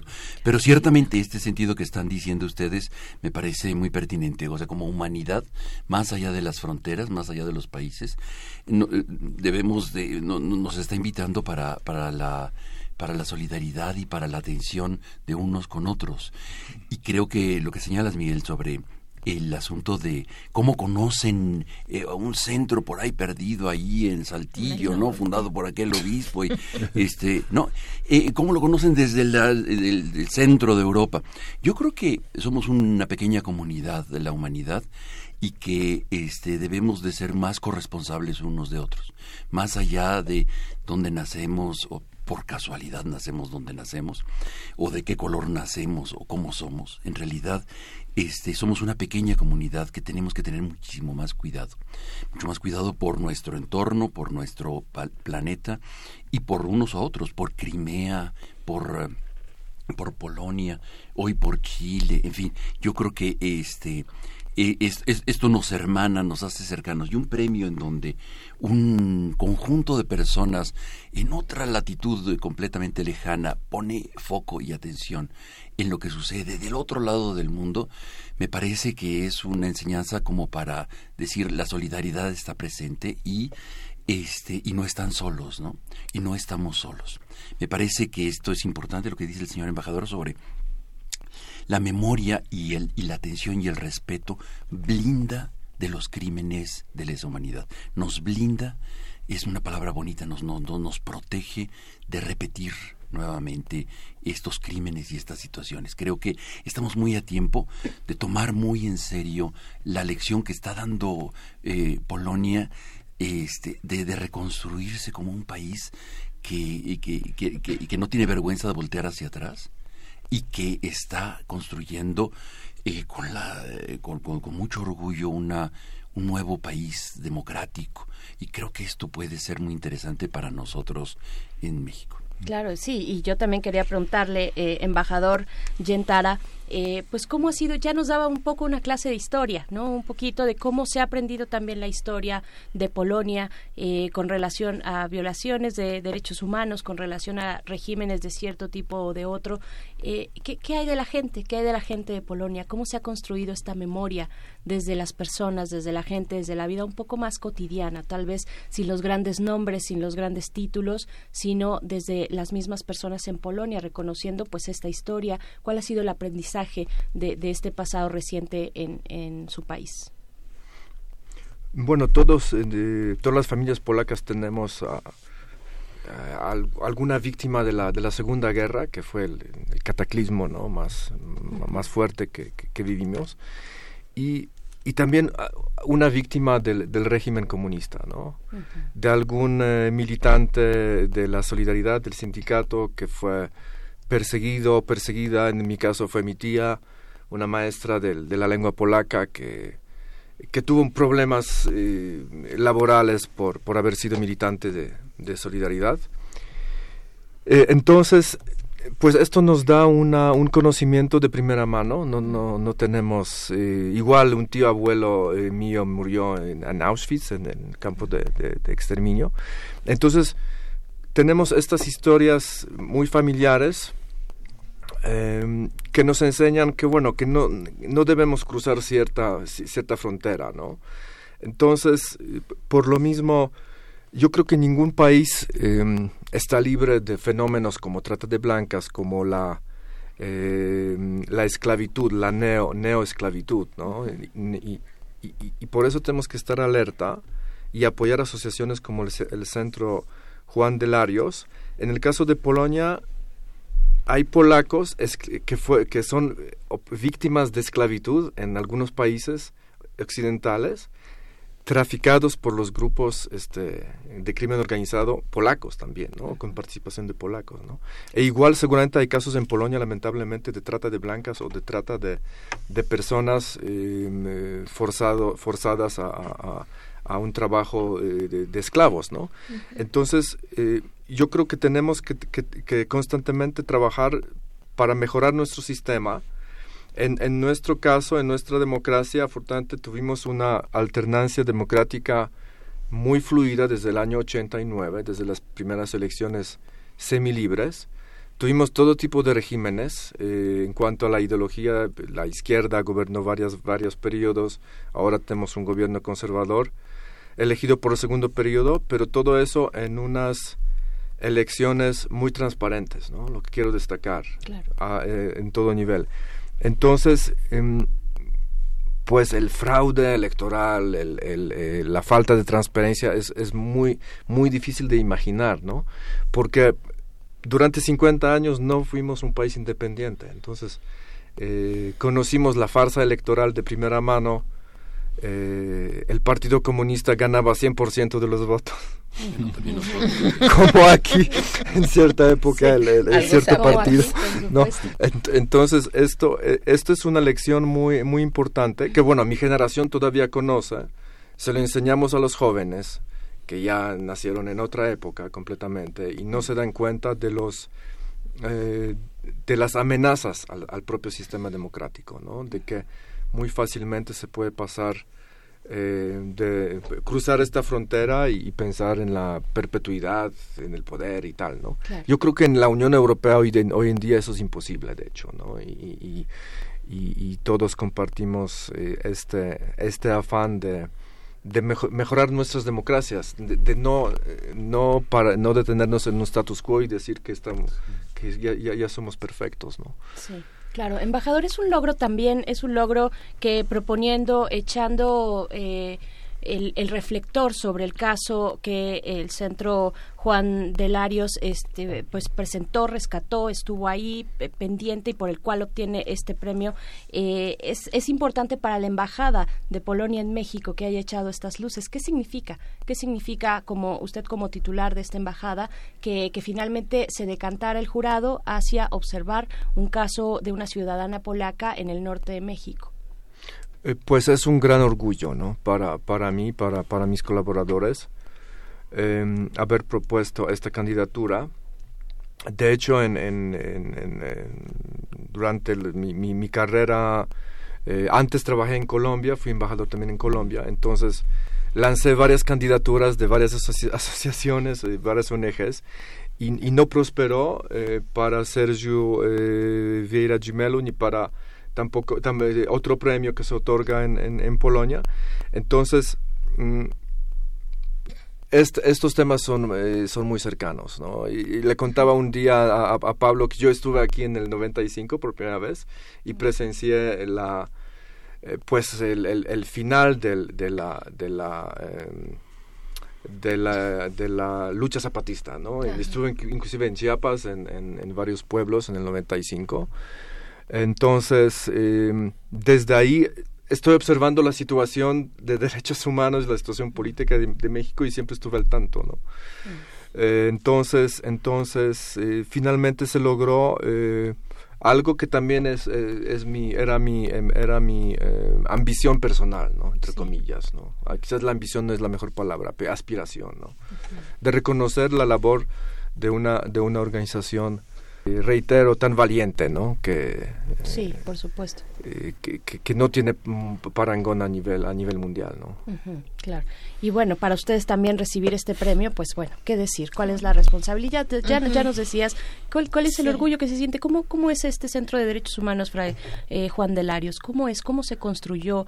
Eh, de pronto tenemos eh, la mirada enfocada en ciertas organizaciones, tal vez que tienen como una escena, eh, un escaparate mucho más grande, mayor, tienen mayores recursos, no lo sé. ¿Cómo es para el caso de, del centro que representas, Blanca? Bueno, el Centro Diocesano para los Derechos Humanos Fray Juan de Larios lo formó el obispo Raúl Vera, que antes era obispo de Chiapas, que ya nos conocimos, en el 2001 en Saltillo. Y bueno, desde entonces viene trabajando pues muy bajo perfil, pero muy abajo, o sea, muy hormiguita desde su nacimiento este, donde tenemos que estar en nuestro arraigo, que es pues nuestra tierra, nuestro territorio, donde, donde convivimos y construimos nichos de esperanza, que yo creo que eso es muy importante. Y un dato que nosotros como centro queremos siempre mantenerlo vivo, ¿no? Entonces, a partir del 2001, pues se crea este espacio promovido fundamentalmente por don Raúl Vera y en el 2008-2009 nos llega el cataclismo de las desapariciones en el noreste. Y entonces ahí le exige al centro dedicarse casi al 90% de su quehacer a atender a familias que tienen desaparecidos en más de 13 estados de la República y el perfil de personas que nosotros tenemos documentadas no solo son de Coahuila ni solo son de México, son también de otras nacionalidades, ¿no? Y somos parte de una red. Eh, no, no red formada, pues, ¿no? O sea, para poder hacer lo que hacemos tenemos que articularnos con otros. Eh, y, y parte de nuestro trabajo y enfoque fundamental de nuestro trabajo es promover el empoderamiento de las víctimas. Las víctimas, ser víctima no es un dato de identidad, es una condición de violencia de Estado o de sistema. Entonces, nuestro aporte es que quien ha sido victimizado vuelva a recuperar su dignidad y aprenda a luchar por sus derechos y aprenda a lucharlo de manera organizada y junto con otros y otras, ¿no? Y en ese sentido hemos ido construyendo este concepto de buscamos a todos y a todas. Cuando te quedas en buscar solo el tuyo, eh, te, te pierdes en el pantano de la injusticia y de la impunidad. Entonces, siempre caminar juntos y organizadas, juntas y organizadas, esto posibilita ir construyendo alternativas y ir teniendo pequeños logros. Cuando nos preguntaban en la embajada que escribiéramos cuáles eran nuestros logros, les decíamos, híjole, es que estamos igual que las mamás de Fundec Fundem, que es la organización con la que trabajamos. Nada es un logro. Pero ciertamente las personas que hemos logrado encontrar con vida o sin vida es muy importante porque eso eh, permite alimentar la esperanza y, permite decir una, salvamos una, ¿no? Este, recuperamos a alguien, eh, eso tiene un significado muy profundo, ¿no? Y nos anima a seguir caminando. Y bueno, estamos en esta, en esta lucha junto con familiares desaparecidos y yo creo que es importante también eh, señalar o poner en la mesa que el evento este donde participamos y logramos localizar a esta chica ciudadana polaca e intervinimos activamente por lo menos tres organizaciones, el Instituto Mexicano por la Democracia y Derechos Humanos y Familias Unidas por nuestros desaparecidos en Piedras Negras y el Fray Juan de Larios, como una red, ¿no? Una telaraña que empezamos a actuar en coordinación con la embajada.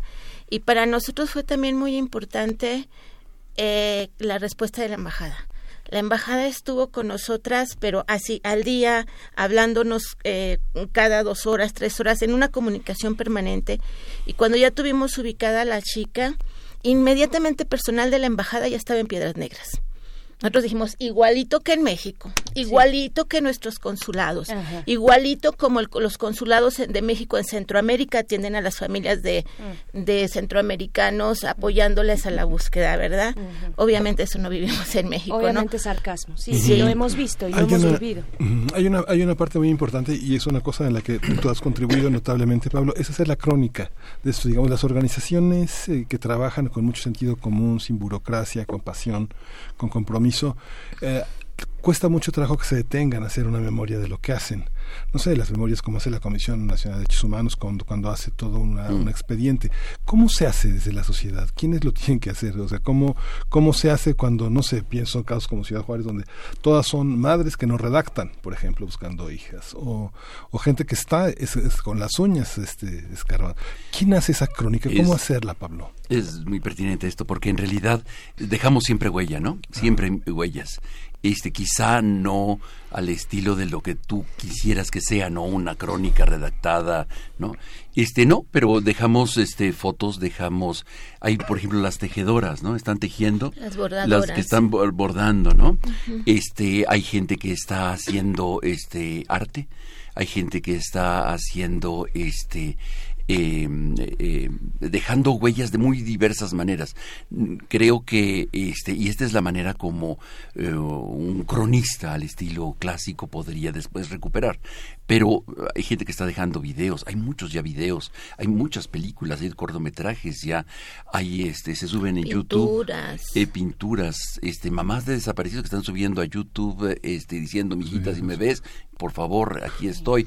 Eso es terrible, ¿no? Sí, sí, sí. Pero, pero eh, eh, se están utilizando este tipo de, de, de nuevas tecnologías también para decir, este, te estoy buscando, y, y, entonces la crónica y la nueva narrativa de, de, de, estas nuevas actrices, sobre todo mujeres, este, que están buscando, por ejemplo, o que están buscando justicia, buscando a sus familiares, me parece que este, son uh, nuevas narrativas en las cuales este, no se está borrando la memoria. Polonia es un caso muy interesante en el sentido de que la Alemania nazi en Polonia intentaba borrar todo vestigio. Y sin embargo, dejaron tantas huellas que hoy es posible reconstruir la historia día a día de lo que de, de, de los crímenes espantosos.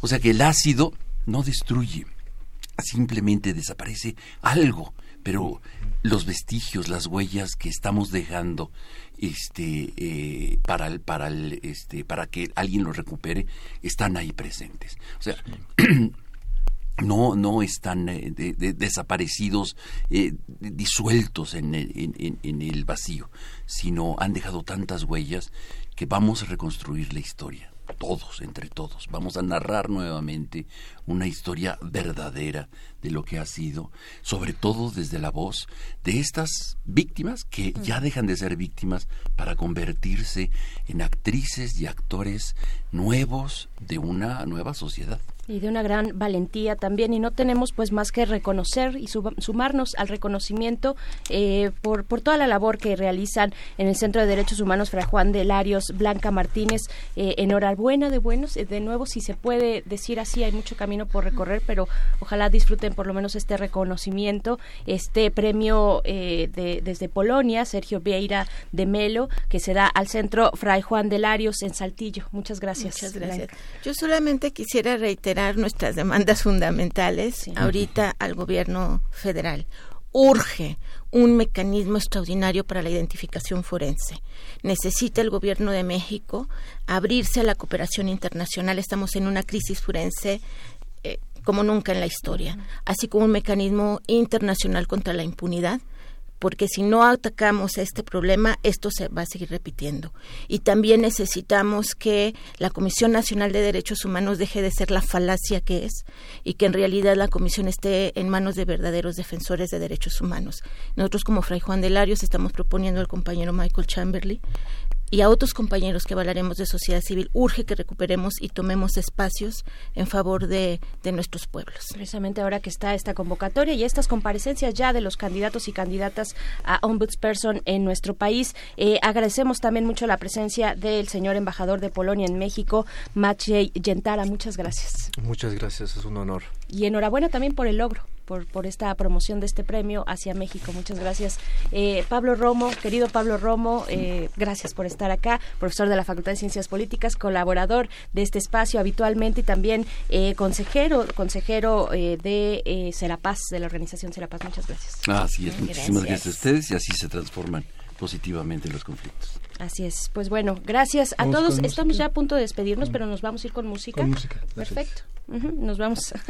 Las seis me está pasando Muchas la tarea. gracias. Muchas gracias, Muchas gracias. Gracias Muchas gracias a ustedes. todos. Nos encontramos el día de mañana. Vamos con esto que es Fishback. Le Chateau es la canción. Y gracias, Miguel Ángel. Gracias. Esto fue primer movimiento. Todavía no. Todavía no nos vamos. Vamos a escuchar.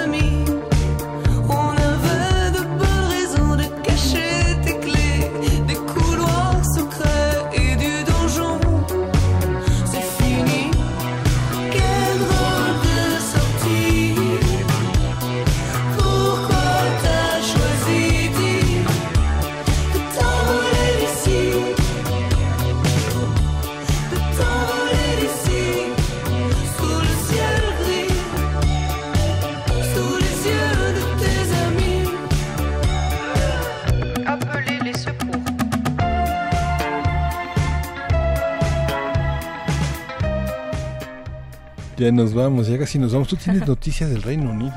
Tenemos, pues sí, en esta eh, noticia de último momento que acabamos de pues ver que ya cuenta con una orden de extradición a México. Karime, Karime Macías fue detenida en Reino Unido hace unas hace unos momentos. Estamos con esta eh, básicamente con esta información muy muy calientita, muy reciente. Vamos a ver qué, qué significa, pero decir esto cuenta ya con orden de extradición a México, así es que es muy probable que los próximos días, horas, tengamos a esta eh, a esta persona, Karime eh, Macías, pues enfrentando la justicia mexicana, esta esposa de Javier Duarte, exgobernador del estado de Veracruz. Con esto nos, nos despedimos. Muchas gracias por su atención. Quédense aquí en Radio UNAM. Gracias, Miguel Ángel. Gracias a la producción. Nos escuchamos mañana. Esto fue Primer Movimiento. El mundo es de la universidad.